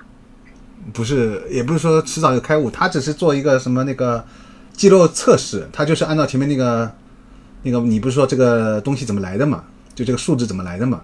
他这个有有有个很简单粗暴的方法，做这个测试之后，你就知道，就是说，就像那个前面那个小杨说的，一部分可能会让你的这个很有力量，就是你一按按在你的这个腹部这边，可能是你平躺嘛，平平躺的时候，然后把书放在你的这个腹腔这个神经丛处这里，让别人来要去按按你的这个肚子，按通过书来按你的肚子。如果这个书，比如说你呃，就像就像他说的，你可能事先要知道这个书名是什么，然后现在别人说说一下这个报一下书名，然后来按一下。如果比如说这个你觉得就是这个这个书是就像你说，如果能让自己开悟的，就比较正面的，别人按一下以后会发现按不下去，就是你的这个方面是肚子这边是有力量的嘛，就是按不下去。好，还有一个是换一本，就是说可能比较低能量的书啊，比较乱七八糟的书，然后再那个呢，再往按你的肚子这一按，你的肚子就被按下去了，然后就证明就是处理信息的数量呗，潜意识每秒分处理的每秒处理的信息是表意识的，嗯，像你说的老多老多倍了，嗯，你自己有没有做过这个测测试啊？没有呀，因为我需要一个人来来帮我做，我不我一个人没办法做。现在我们都是纸上谈兵，你到时候有线下沙龙的时候，找人帮你做一下。我还解封之后就去做一下。结婚之后，好，达到这个，就正好讲到这个现在最火的一部电影叫《嗯，瞬息全宇宙个电影》，我看过，刚看对吧？好，嗯，刚看不久那。么呃，我看一下啊，你们来念一下这一段，关键是这一点啊，他就说这个呃一点意义没都没有的话，就会终将离开这个世界嘛，就是会自杀啊什么的。啊我要讲的是什么？就是生命如果失去意义，就会像瞬息全宇宙全宇宙的贝果啊！我这个就是最最近这几天有一个特别火的电影啊，呃，那个小杨应该看了，小张可能还没看啊，叫《瞬息全宇宙》，哎，推荐一下。然后里面有一个叫贝果这个东西啊，就是你们现在看那个左面左下角，我把这个这个东西啊，就是有点像甜甜圈这个东西啊，它是一种一种一种点心，一种食物，对吧？然后它只是一种比喻啊。然后你看这个，然后这里第二张图片是这个主角的那个女儿嘛，啊，她的那个发型上面也是也是这样一个环形东西。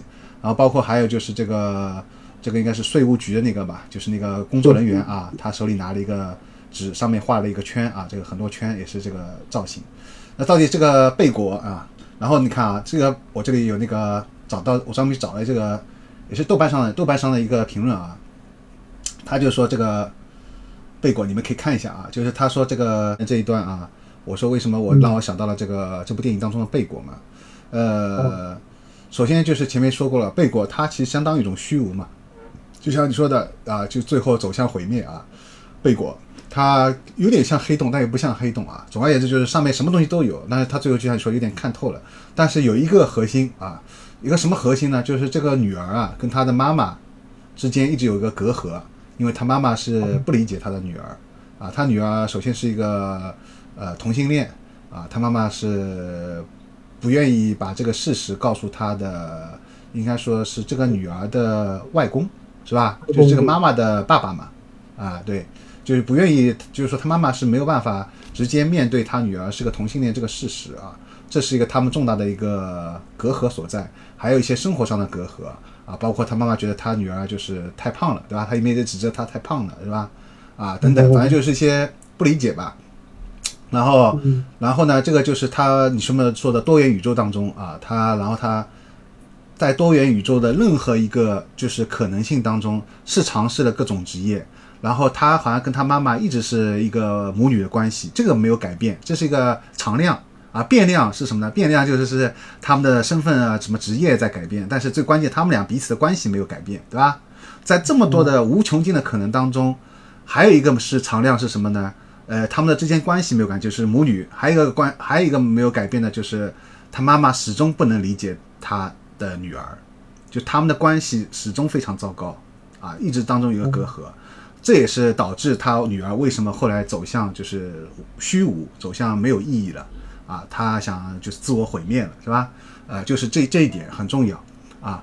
那么说到还要底呢，就是等于是他妈妈没有达到那种大爱的境界。这就联系上我们前面说的那个能量表了。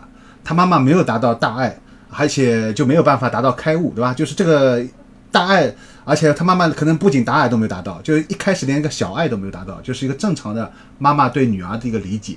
他妈妈一直没有办法。他妈妈为什么不能理解呢？就是没有办法达到接纳。你们还记得接纳是多少多少那个数值嘛？对吧？他妈妈一个接纳，一个中性，特别是一个中性没有达到。中性就是不带那个二元化的去看待嘛，他妈妈一直是带带个二元化的这个批判去看他女儿这个同性恋嘛，觉得他胖嘛，你看胖瘦，呃，同性恋和异性恋，异性恋是正常的，同性恋就是罪该万死，对吧？还有是瘦是美的，啊是健康的，胖就是是不健康的，就是值得去改变的，对吧？看到他妈妈一直带着二元化，没有达到中性，是不是？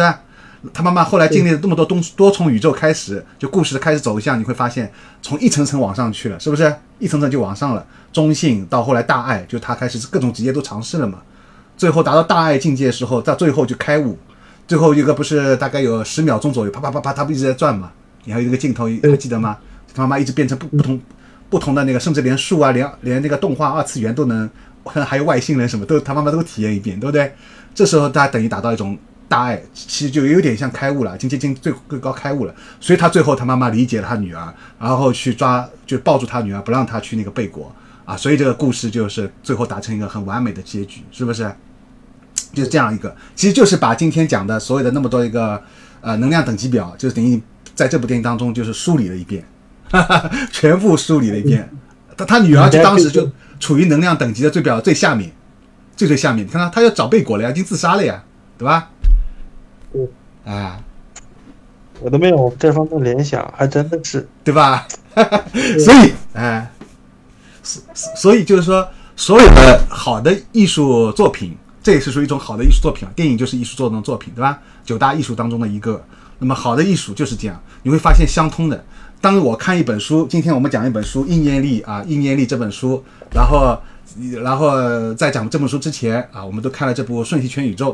啊，甚至包括星球大战，对吧？你会发现星球大战也好，瞬息全宇宙也好，还有今天讲的这本书，原来都在讲一个东西，就是我之前上一次活动我也讲过的，好的东西就是这样，就当你会发现一通百通，原来所有的艺术作品，所有你看的书啊，所有你做的所有的就是你的困扰吧，所有的行为，对，都是最后指向一个点，都指向一个点啊，这就是你全部联系在一块。啥呀？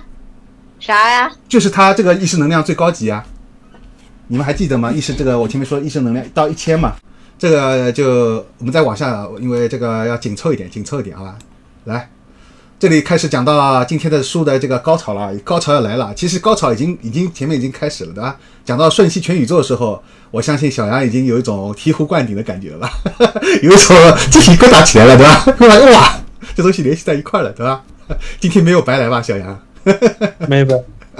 好，来，开始这个东西出来了，烧脑了，又东西又来了啊！我我也是第一次在这个书中得知啊。你看，一个是叫大卫波姆的两个宇宙，还有一个叫谢尔德雷克形态发生场，简称 M 场。我们先来开第一个，好吧？大卫波姆场波姆的两个宇宙啊，这本书我说为什么烧脑，为什么难懂？你看这个东西就来了啊，这个就来了，好吧？先了解这第一个，我们先把思路来转到这个大卫波姆的两个宇宙，好吧？呃，我看一下，来，呃，念一下这一段。在我们接下去陈述之前，呃，一直念到表现形式吧。我觉得应该把这个东西要通读，否则的话跳着念的话就会看不懂了啊。从这一页就左面这一页开始，在我们接下去一直念到这个表现形式，好吗？就这一段，一二三，就把这三段当中三段都念一下。呃，那个小杨来念好了。在我们接下去陈述之前，先让我们明确一点。世界上最为先进的人工智能机器，它感受不到喜悦和幸福。负面能量带来满足感，但只有能量才能带来喜悦。赢了他人能让我们感到满足，但是但是战胜自我才会给我们带来喜悦。但是更像前面的章节所提到的那样，那些品质现在不仅能够衡量，甚至都能够被精确精准的特定。为了使这一事实更便于理解，请让我们通过高等物理理论中一些简单的易懂的概念来继续我们的旅程。嗯，不要被这些概念吓倒，相反，他们尽管深刻，但对日常生活的影响却是极为简单的。我们不能因为要在车上使用轮胎，还要去了解橡胶的分子结构。尽管爱因斯坦的相对论、贝尔定理等理论论据可能非常复杂，但是他们都能够用几个浅显的句子讲得深入浅出。对。最近提出的一些概念与理解能量的本质有关。一个是物理学家大卫·波姆的理论，声称存在着两个宇宙，一个有形，一个无形。这一理论并不足以令人惊讶。其实很多东西已经为我们日常生活所熟悉了：X 射线、无线电波和电视的电波。那这些也是看不见的。一个封闭的宇宙极为有形啊，而一个开放的宇宙它本身即是封闭的无无形宇宙的一个表现形式。嗯，你先回味一下，先回回味一下你们婴儿婴儿到这个物质和连接在一起这里，就这一段。嗯，哦，我自己读了一下，婴儿想要建造世界第一高楼，将思路进行整理之后，最终形成一个无形的概念，然后帝国大厦就巍然矗立在有形世界之中了。这个就是我刚刚看了一下，就是先有概念后有东西。封闭的宇宙与人的意识有关，就像灵感来源于创作者的心灵一样。波姆称它就像一个硬币两面一样，意义将心灵和物质连接在一起。嗯嗯，想要建造世界第一高楼，将思路进行整理之后，最终形成一个无形概念啊，就是小杨说的，对吧？你先有一个一个一个一个概念，对我要造一个什么一个第一高楼啊，大概有这个概念了之后，那么然后你才能造出来一个帝国大厦，就是建立在有形世界，就建立在比如说在。啊，比如说在中国，对吧？开始造出一个帝国大厦了。那么先前的话，你有这个概念了之后，才能造出来。呃，造出来就是你看到的是在有形世界。那么你开始那个概念呢，是个无形的，对吧？先形成一个无形概念啊。还有一个什么呢？封闭的宇宙与人的意识有关，就像灵感来源于创作者的心灵一样。封闭的宇宙与人的意识有关啊，就像灵感来源于创作者的心灵一样。波姆称就像一个硬币的两面一样。呃，意义将心灵和物质和连接，就是说，还是说那个心灵和物质嘛？就是说，心灵是相当于是无形的，而物质是有形的。呃，心灵上有这个这个东西以后，有这个概念以后，那么才能在这个物质界就把它显化出来，对吧？就你有，比如说想要建一个帝国大厦然后你就去最后建建立出来，是在物质上面建立出来。那么这个当中把这个东西心灵和这个物质连在一块的是个是这个意义，就是你你要去做这件事情，就肯定是对你来说是有意义的嘛。哦，那是不是可以理解为，就像那些大科学家，像他们搁哪个医生发明了那么多专利，比如说爱迪生，他是是在人体那个集体意识网里下载了多少的信息？那它的意义，它存在的意义是什么？就是以又作为一个管道嘛，去下载这些云网里的信息，然后再输入成现实，也可能这么理解吧？可以这么理解吧？对，而而且对你说的很好，而且就是说爱因斯坦的话，他肯定是有有一种就是使命感，他他觉得他的使命，就是要把这些东西不仅下载下来，而且要让全人类去理解，最后来推动整个人类的这个往前的那个发展，就像特斯拉哦做的事情一样，对，嗯。嗯，就是不再局限于自我嘛，不是说我要取得一个什么样的科学成就，我要怎么样的一个什么，啊、对，怎么样赚取什么多少的名声啊，有多少的金钱，这些都次要的，而我的重要的是把我所知道的这些东西下载之后啊，这些东西，然后让更多的同类科学家知道，然后最后目的是为了推动整个人类的这个往前发展。嗯，对，对吧？这样就是对爱因斯坦来说，这就是他的意义嘛，也是他的使命嘛。呃，爱因斯坦这样说的啊。他没有这样说，但是你看所有的呃这些，他前面不是举例的嘛？那些什么能量等级的，他不举到爱因斯坦和弗洛伊德嘛？啊、我们以前不是中学还学过一个课文，什么呃什么他什么把那个美元当成那个书签夹在这个书里面，对吧？这说明什么？说明他就是没有特别在意那个金钱物质这一块嘛，对吧？他更在意的是整个整个整个他能想通，他就这个他的理论能把这个宇宙那个解解释清楚了，然后这他更在意的是这一方面嘛。连接到那个就前面那个小杨说的一个集体潜意识，我们所有的那个每呃所有的人类的这个每个人的这个过去的经历，还有什么那个所有的知识，整个人类的知识、科技什么所有东西都在这个集体潜意识里面，然后他去从那个东西像图书馆一样把它去下载下来，然后这样，这个是无形的嘛。哎 好，那么来，这个我们先放一边啊。好，那么来讲这个了。谢尔德雷克形态发生场 M 场，好吧？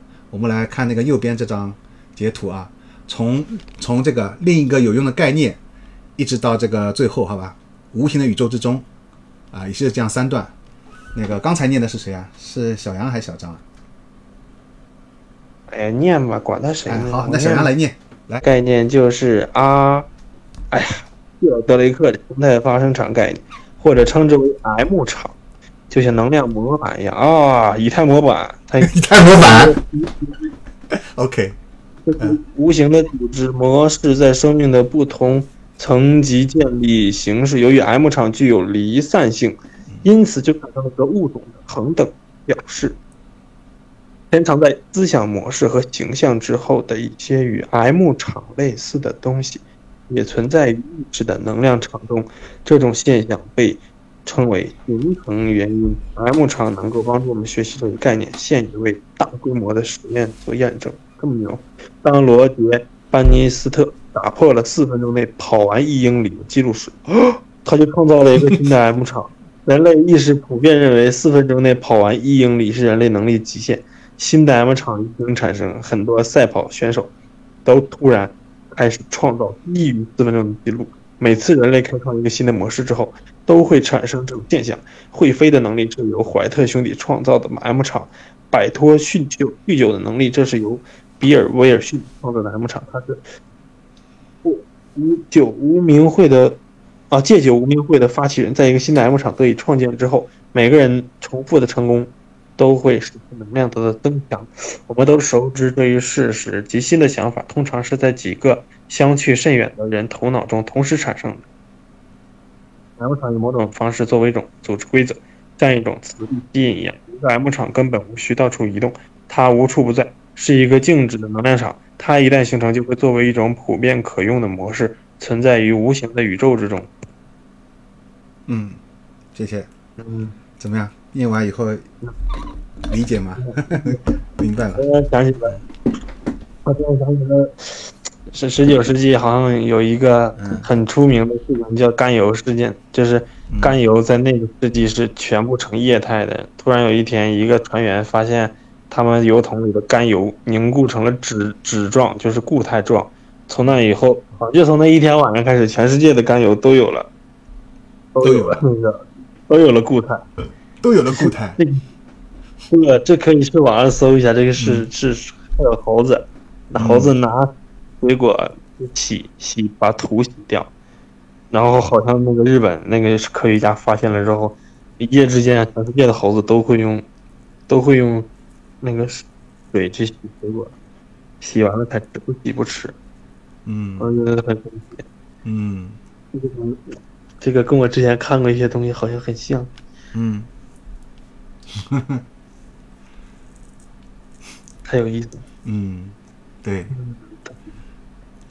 嗯，这个就是，然后他把它命名为啊，就是形态发生场，对，是这个希尔德雷克提出的，或者称之为 M 场。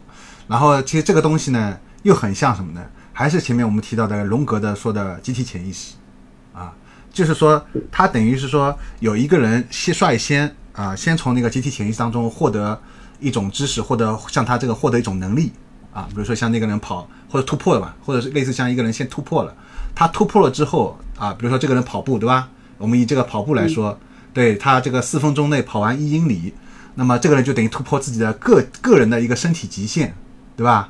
他可以先跑，率先跑进去了，那么打破了这个人类能力的极限，他先突破，突破之后呢，他他怎么突破的，就是他怎么跑的这些东西，他可能会上传，注意啊，他会上传到集体潜意识，上传上去以后呢，然后因为我们每个人都是连到集体潜意识，其实我们都是连上去的，只是我们的通道有时候没有打开啊。像爱因斯坦啊，像这个什么这个罗杰班尼斯特啊，就这个跑跑跑进四分钟的人，他们是打连连连通道打开了啊。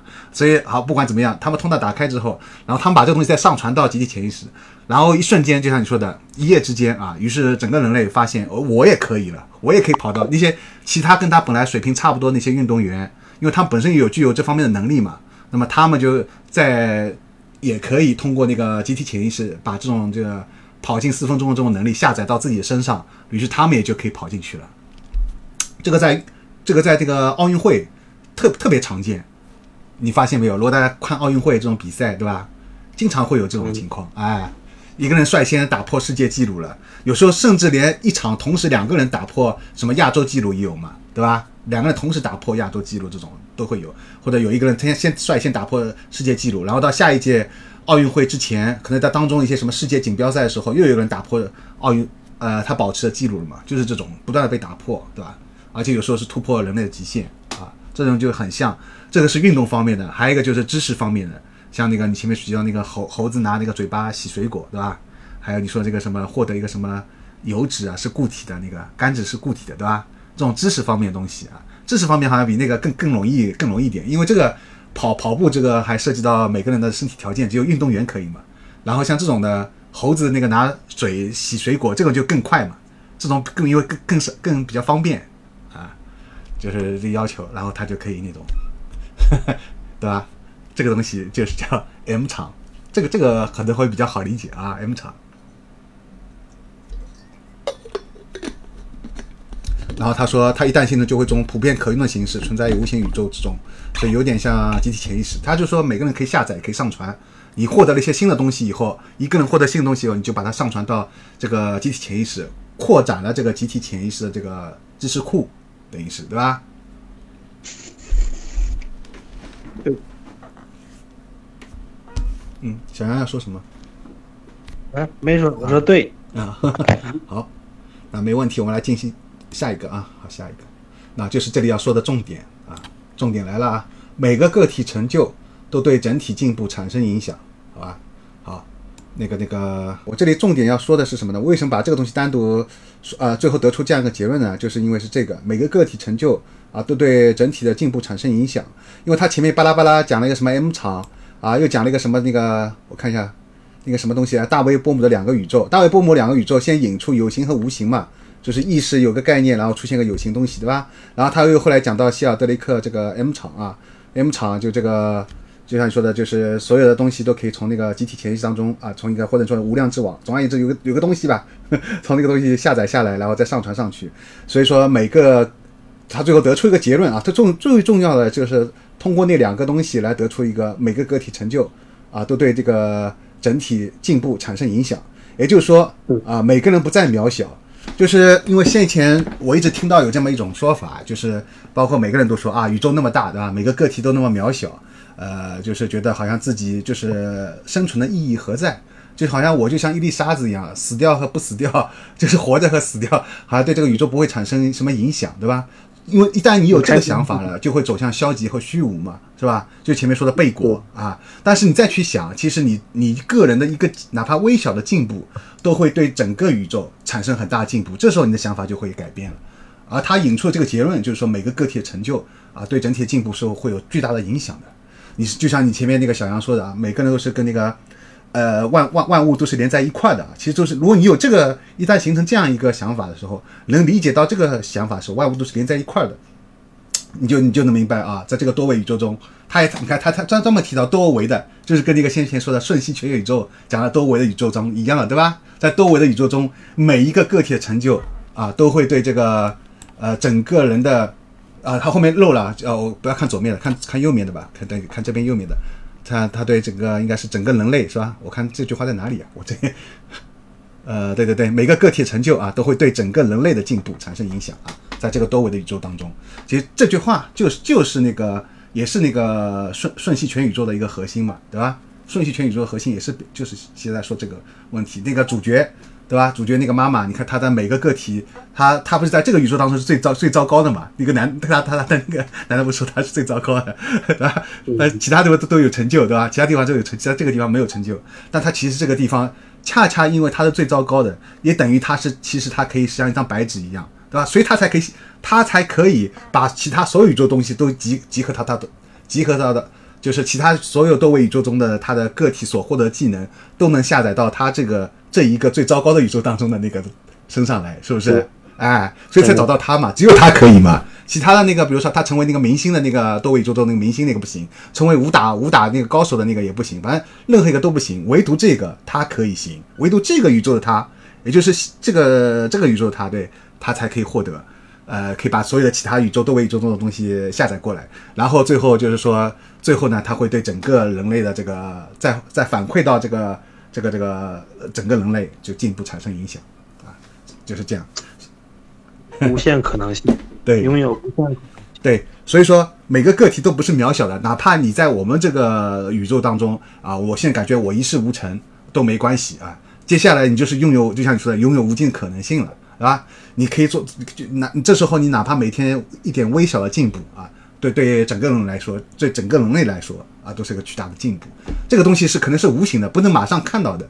就像你说那个前面说到那个什么，一个人类表现在运动员身上啊，他他突破了一个成绩，他有个成绩出来了，我们能看到了，一下子哦哇，好好多人也也突破这个成绩了。或者像你说一个什么一个猴子，他他会这个技能以后，很多猴子也会了，我们是眼睛看到了。但是像我们一个个人每天的一个东一个东西的进步，可能是在我们身个人身上。自己感受得到，但是不是反映在整个人类身上，不不能马上看得到。但是因为我们是普通人呀，但如果你想，如果你是换成一个，就是成成功人士，就像前面举的那些例子，你一下子人类整个人类就看到了。但是正是因为你是普通人，也就是意味着你有无尽的可能性。还是这句话，就像小杨说的，对吧？就是前面那个这部电影当中说的，你是很糟糕，是很糟糕，对吧？所以才选择你。睡一觉，咱们三个就把这个脑子里这些交流的信息上传上去了。对呀，对呀，自己，对呀，对呀，所以今天这个会很有必要，对吧？很有意义，这就是意义啊，对吧？嗯，这就是我们四个人今天的意义啊。好，好，这里再再抛出点，再 再来啦，混沌理论和共识性，这两个又是我特别感兴趣的。混沌理论和共识性，我不知道你们先前有没有了解到这个混沌理论和共识性啊？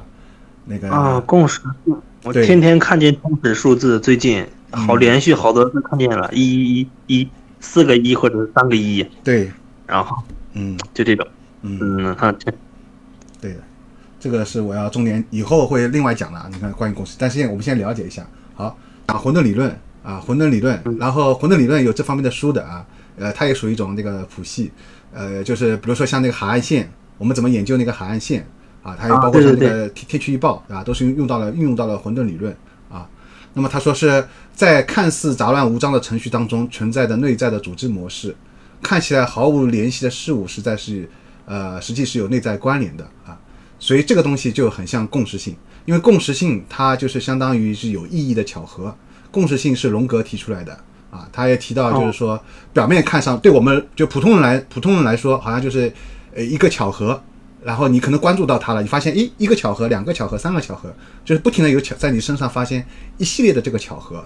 但是回过头，或者说你从另外一种更高维的这个角度去看，你最后会发现啊，这当中每一个巧合之间可能彼此都有关联，最后形成了最后一个结果啊，就是看似是一个，比如说你找一个人啊，假设你找一个人，到最后发现找到他了，那当中经历了其实一系列的这个巧合啊，这个就这就是当你开始要去找一个人的时候，其实共这个宇宙法则就开始出现了。什么是宇宙法则？就开始，其实当你这个意念足够强大啊，然后宇宇宙就会帮着你去实现这个你想做的这个事情，就是所谓的吸引力吸引力法则啊啊。总而言之，就是这个东西开始出现，然后当中会产生一系列的巧合啊，这个一系列的巧合到最后形成一个好的结果啊。最后，那么这一系列巧合就是相当于共识性啊，就荣格说的啊。这里我只是简单的说一下，呃，以后反正呃就是会详细的专门做一期那个主题。我觉得共识性到时候可能会参加人会更多一点，因为这个跟每个人都身上都有嘛，就是有一些那个发生的巧合事情，对吧？巧合是很有意义的。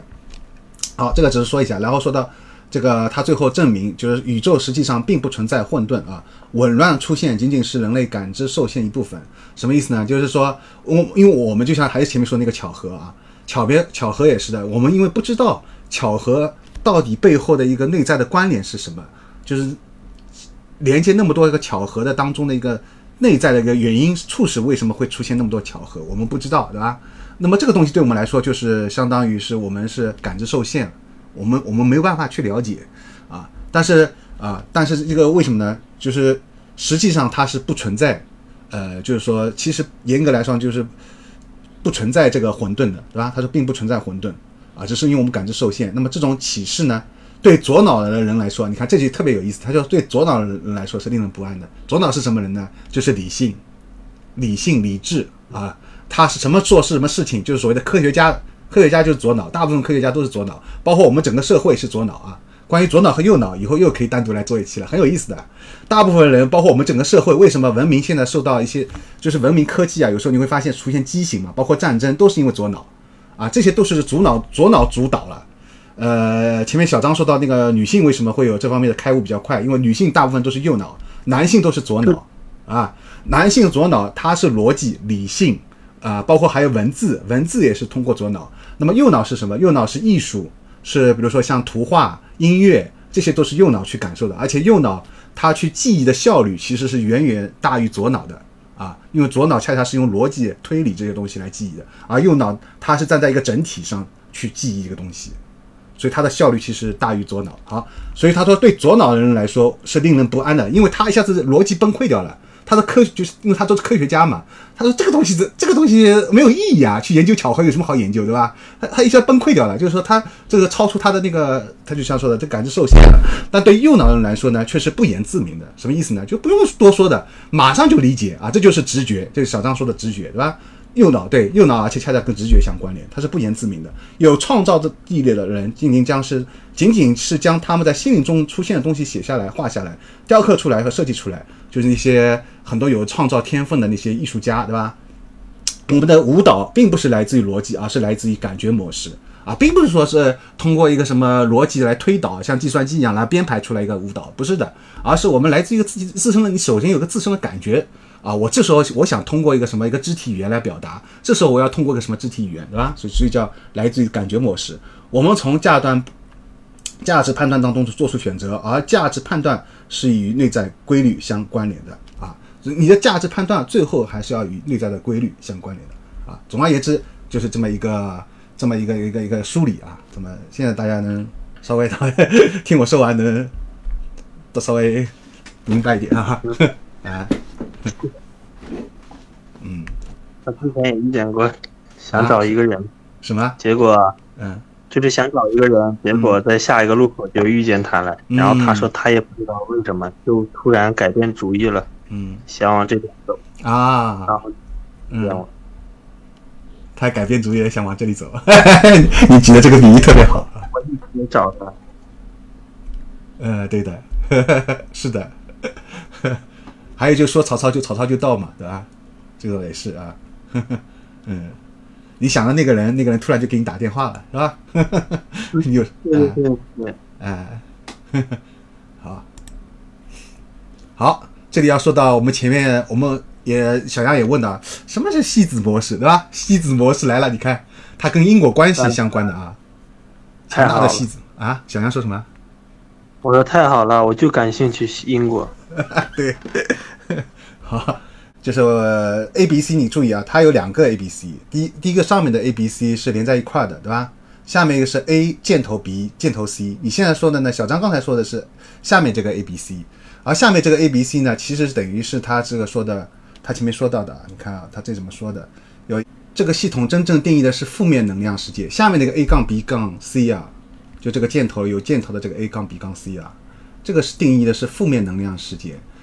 负面能量 A 导致负面能量 B 的产生，又然后又传送给 C。对，你说的没错，你说这个恰恰就证明了这个啊，然后又产生了 D 这一后果。你说这个是这个下面的，但是没有解决问题，你还是在这个负面的这个能量里面看我不是啊。反你先你先慢点说啊，我会跟你讲。反过来，D 又成为了另一另一串连锁反应的开端，直至无穷啊！这是一个世俗的可预见的左脑世界，这就是传统科学的运行的有限模式，对吧？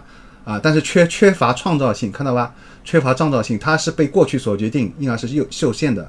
这不是一个天才世界啊，但对一般人来，一般人来说是能感到安全。就像你说的，你可能会感到安全。这是一个生产力和实用性世界，但对于富有创造力的人来说，它看起来却单调沉浮、平淡无奇，毫无吸引人之处。那么，怎么样能真正有吸引人？那就前面讲到了，就把上上面的 A、B、C 啊，上面的 A、B、C 找到上面的 A、B、C，就连在上一块的这个 A、B、C 才是根源，对吧？这个 A、B、C 是是来自于哪里的呢？你看，他前面说说到了，这个是什么？呃，无形的概念，对吧？他说这个右脑思维啊，想出这一模式，对。你那这里一个 A、B、C，或许既可以是高等高等能量系子，也可以是低等能量系子，对吧？那么强大的吸子呃模式上面的这个 A、B、C 是什么？是吸子，是那个可以是高等能量，也可以是低等能量，它有两种可能性。但是这是上面的 A、B、C 这导致了下面的这个 A 杠 A 箭头 B 箭头 C，所以要去改变上面的 A、B、C，所以这时候就看你怎么去改变了。如果你是用那个低低等能量吸子，那么产生出来下面的 A 杠 B 杠 C 还是低等能量。但如果你用上面用高等的 A、B、C 去产生的，那下面的 A 杠 B 杠 C 也就会变成高等能量。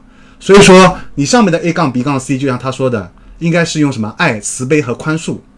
爱、慈悲和宽恕是 A、B、C 具有的，这时候你可以给它赋予的是高等能量系子，所以接下来下面的 A、B、C 也就会变成随着这个爱、慈悲和宽恕这种高等能量产生高等能量变化。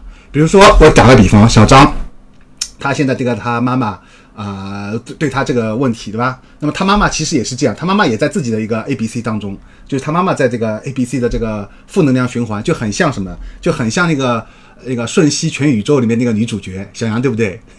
他妈妈就很像这个，然后小张呢就很像、啊。是啊，哎，然后小张就很像《瞬息全宇宙》那个女儿，对吧？好，什么？所以他现在小张就没有办法，他因为他一直在下面这个 A 杠 B 杠 C 嘛，那么小张必须要自己去突破。小，但是对小张来说是有难度的，因为他会去想，哦我妈妈这样对我，就像我们看那个《瞬息全宇宙》里面一样，那个女儿是很难，就是去去去突破自己的嘛，对吧？那么只有他，那么现在他妈妈我们没办法去影响呀。因为他妈妈没有来参加今天的会议，对吧？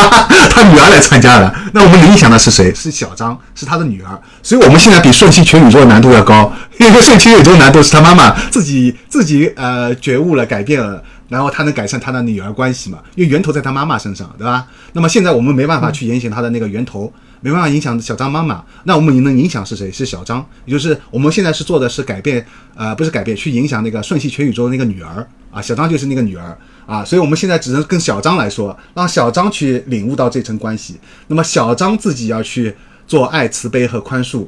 那么然后把这个能量呢，就是这个东西去现在比如说他妈妈对小张有一些这个，比如说报复啊、谴责啊这些这种东西，然后小张回馈给或者回馈。实在不能回馈，先做到先走开，然后小张去对他的爸爸去做爱、慈悲和宽恕。小张做不到对他妈妈，但小张可以去做，把这个东西源头做到他爸爸，因为他爸爸之前暂时没有去伤害小张嘛，相对他妈妈或者伤害小张的那个要少一点，对吧？啊，好，他去，而且他小张也提到，哈，他爸爸是比较懦弱，是吧？你看，很符合瞬息全宇宙啊。然后，好，小张去把这个东西，就是爱、慈悲和宽恕，对着他爸爸去做。这时候小张的 A B C 就是上面的 A B C 是那个那个叫什么强强能量是吧？那个叫什么高等能量吸子对，好去影响，然后去呃他他对他爸爸去做一些爱慈悲和宽恕，就是突然他爸爸感受到小张对他的这些关怀啊这些东西以后，然后他爸爸再去影响到他妈妈，让他小张前面说的没错，但是这时候是小张的源头是从爱慈悲宽恕开始啊，然后对他爸爸更关心一点，更什么的一点。啊，或者多讲讲话啊，理跟是反正就反正这个就是这样啊。好，那然后他爸爸，然后他爸爸感受到小张的这个爱慈悲宽恕之后，他爸爸再来影响他妈妈，让他爸爸来影响。包括小张这时候对他爸爸做出这些行为以后，他妈妈也会看在眼看在眼里，在旁边也会感受到，他妈妈也会受到影响啊。最后最后能改变的是，最后才会改变那个 A 杠 B 杠 C。精神分裂也没关系，精神分裂的人，他哪怕是像你像爸爸，他。像你说的，他爸呃，他爸爸哪怕有精神分裂都没关系，因为他还是有能感受到的，哪怕是精神分裂人，我有这样一种理论啊，就是因为弗洛伊德最早研究，包括荣格也是，他们就是精神分精神分裂那个那个那个学学家嘛，他们是早期是研究这些东西的，哪怕这些人，他们其实还是有感受得到的，你对他的好，他是能感觉到的，哪怕他是一个精神分分裂症的病人啊，他还是能感受到的，你就好好的呃去尝试一下，做下这项的变化。这时候到最后，你会发现你妈妈对你就没有像之前那么的啊，那么的这个样了，就能就能改变了。呃，对《瞬息全宇宙》里面，我们看那部电影当中，那个主角是他妈妈，但现在对小张来说，你的瞬息全宇宙的主角是你。来了，吸因子模式，左边那个图大家来看一下，这个是当中是作用因子，后面是可见的事件，看到 A 杠 B 杠 C 啊，上面是吸因子模式啊，这样一看是不是有点一目了然了，对吧？左边那张图啊，好，右面这个。详细的解释啊，因果关系好。那么这里我们来看一下这个，让那个好像我今天的三十七页啊，全部讲完了，太棒了！现在 高尔基啊什么？是啊，高尔基亚什么意思？我也不知道。呃，高尔基亚是一个古希腊古希腊哲学家的名字。嗯，然后。他有三段理论，你们可以可能百度搜得到吧？就是说是那个，嗯，第一，他说无物存在，这个世界上没有东西存在嘛。第二个是，即使有物存在，人无法表达它。第三个是，就算能表达，也无法告诉别人。然后哇，你这个，哦，您继续说，你说完我我再说。然后这个是我在呃很早以前啊看的，就在可能大学的时候。当时读到这一段，觉得挺有意思，然后当时就起成网名了。但是呢，随着时间的推移之后，我慢慢觉得高尔基亚这个三个观点呢，我不是那么的赞同了。就当时我是很赞同的啊，但是现在我又不是那么赞同了。呃，我呃，就是说我我觉得好像。很很难说清楚啊，反正就是我想当时就要改名字了，你知道吧？我当时不是接触那个叫是那个佛佛佛的东西嘛，我开始看一些《金刚经》啊什么的，就刚开始看，然后里面不是有句话叫如是观嘛，就是什么梦幻泡影对吧？要如是观嘛，我就改成了如是观，把高尔基啊当时微信名字改了，改了之后呢，又又觉得有些人在问嘛，你怎么改名字了？就大家都习惯了叫我老高，就是高尔基亚嘛。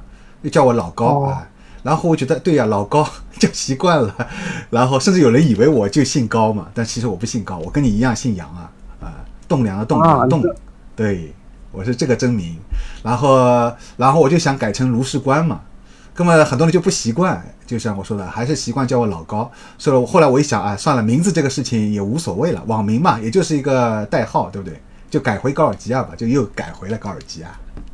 哦。都是有和佛经有缘分的人呢？什么和什么有关的？可能都是和佛经有缘分的，对对对，真的 是，真的是好难得呀。嗯你刚开始说高尔基亚那套理论，有点像嗯那个有一个师傅，我也不知道是在哪看的，解读那个《道德经》，嗯我，就说个道可道吧，对不能说有点像说吧，说出来吧，完了人家说出来就不对了。道是一种经历过的，像经验主义，你自己不经历啊，我说两句话你就明白了啊。嗯啊，那我吃这桃好吃，那你别吃了。我说这啥味儿的，你能体验到啥味儿的？对，啊，只有你自己吃了才知道。嗯，是啊，对对对。那个道家，对，如果从道德经来说的，嗯。但是有一个很消极的，到极端了，就是达成什么程度呢？嗯。只顾自己了，自己感悟到的东西分享也不分享了。要不是那个谁啊，在老子去嗯，去走向死亡的时候拦下来的话，老子好像什么都不会留下来。对对对，那个童子嘛，但是他留下来有意义啊，留下来这些东西嗯，很有意义。对的，他拦住了老子，老子要下山了嘛，好像什么的，嗯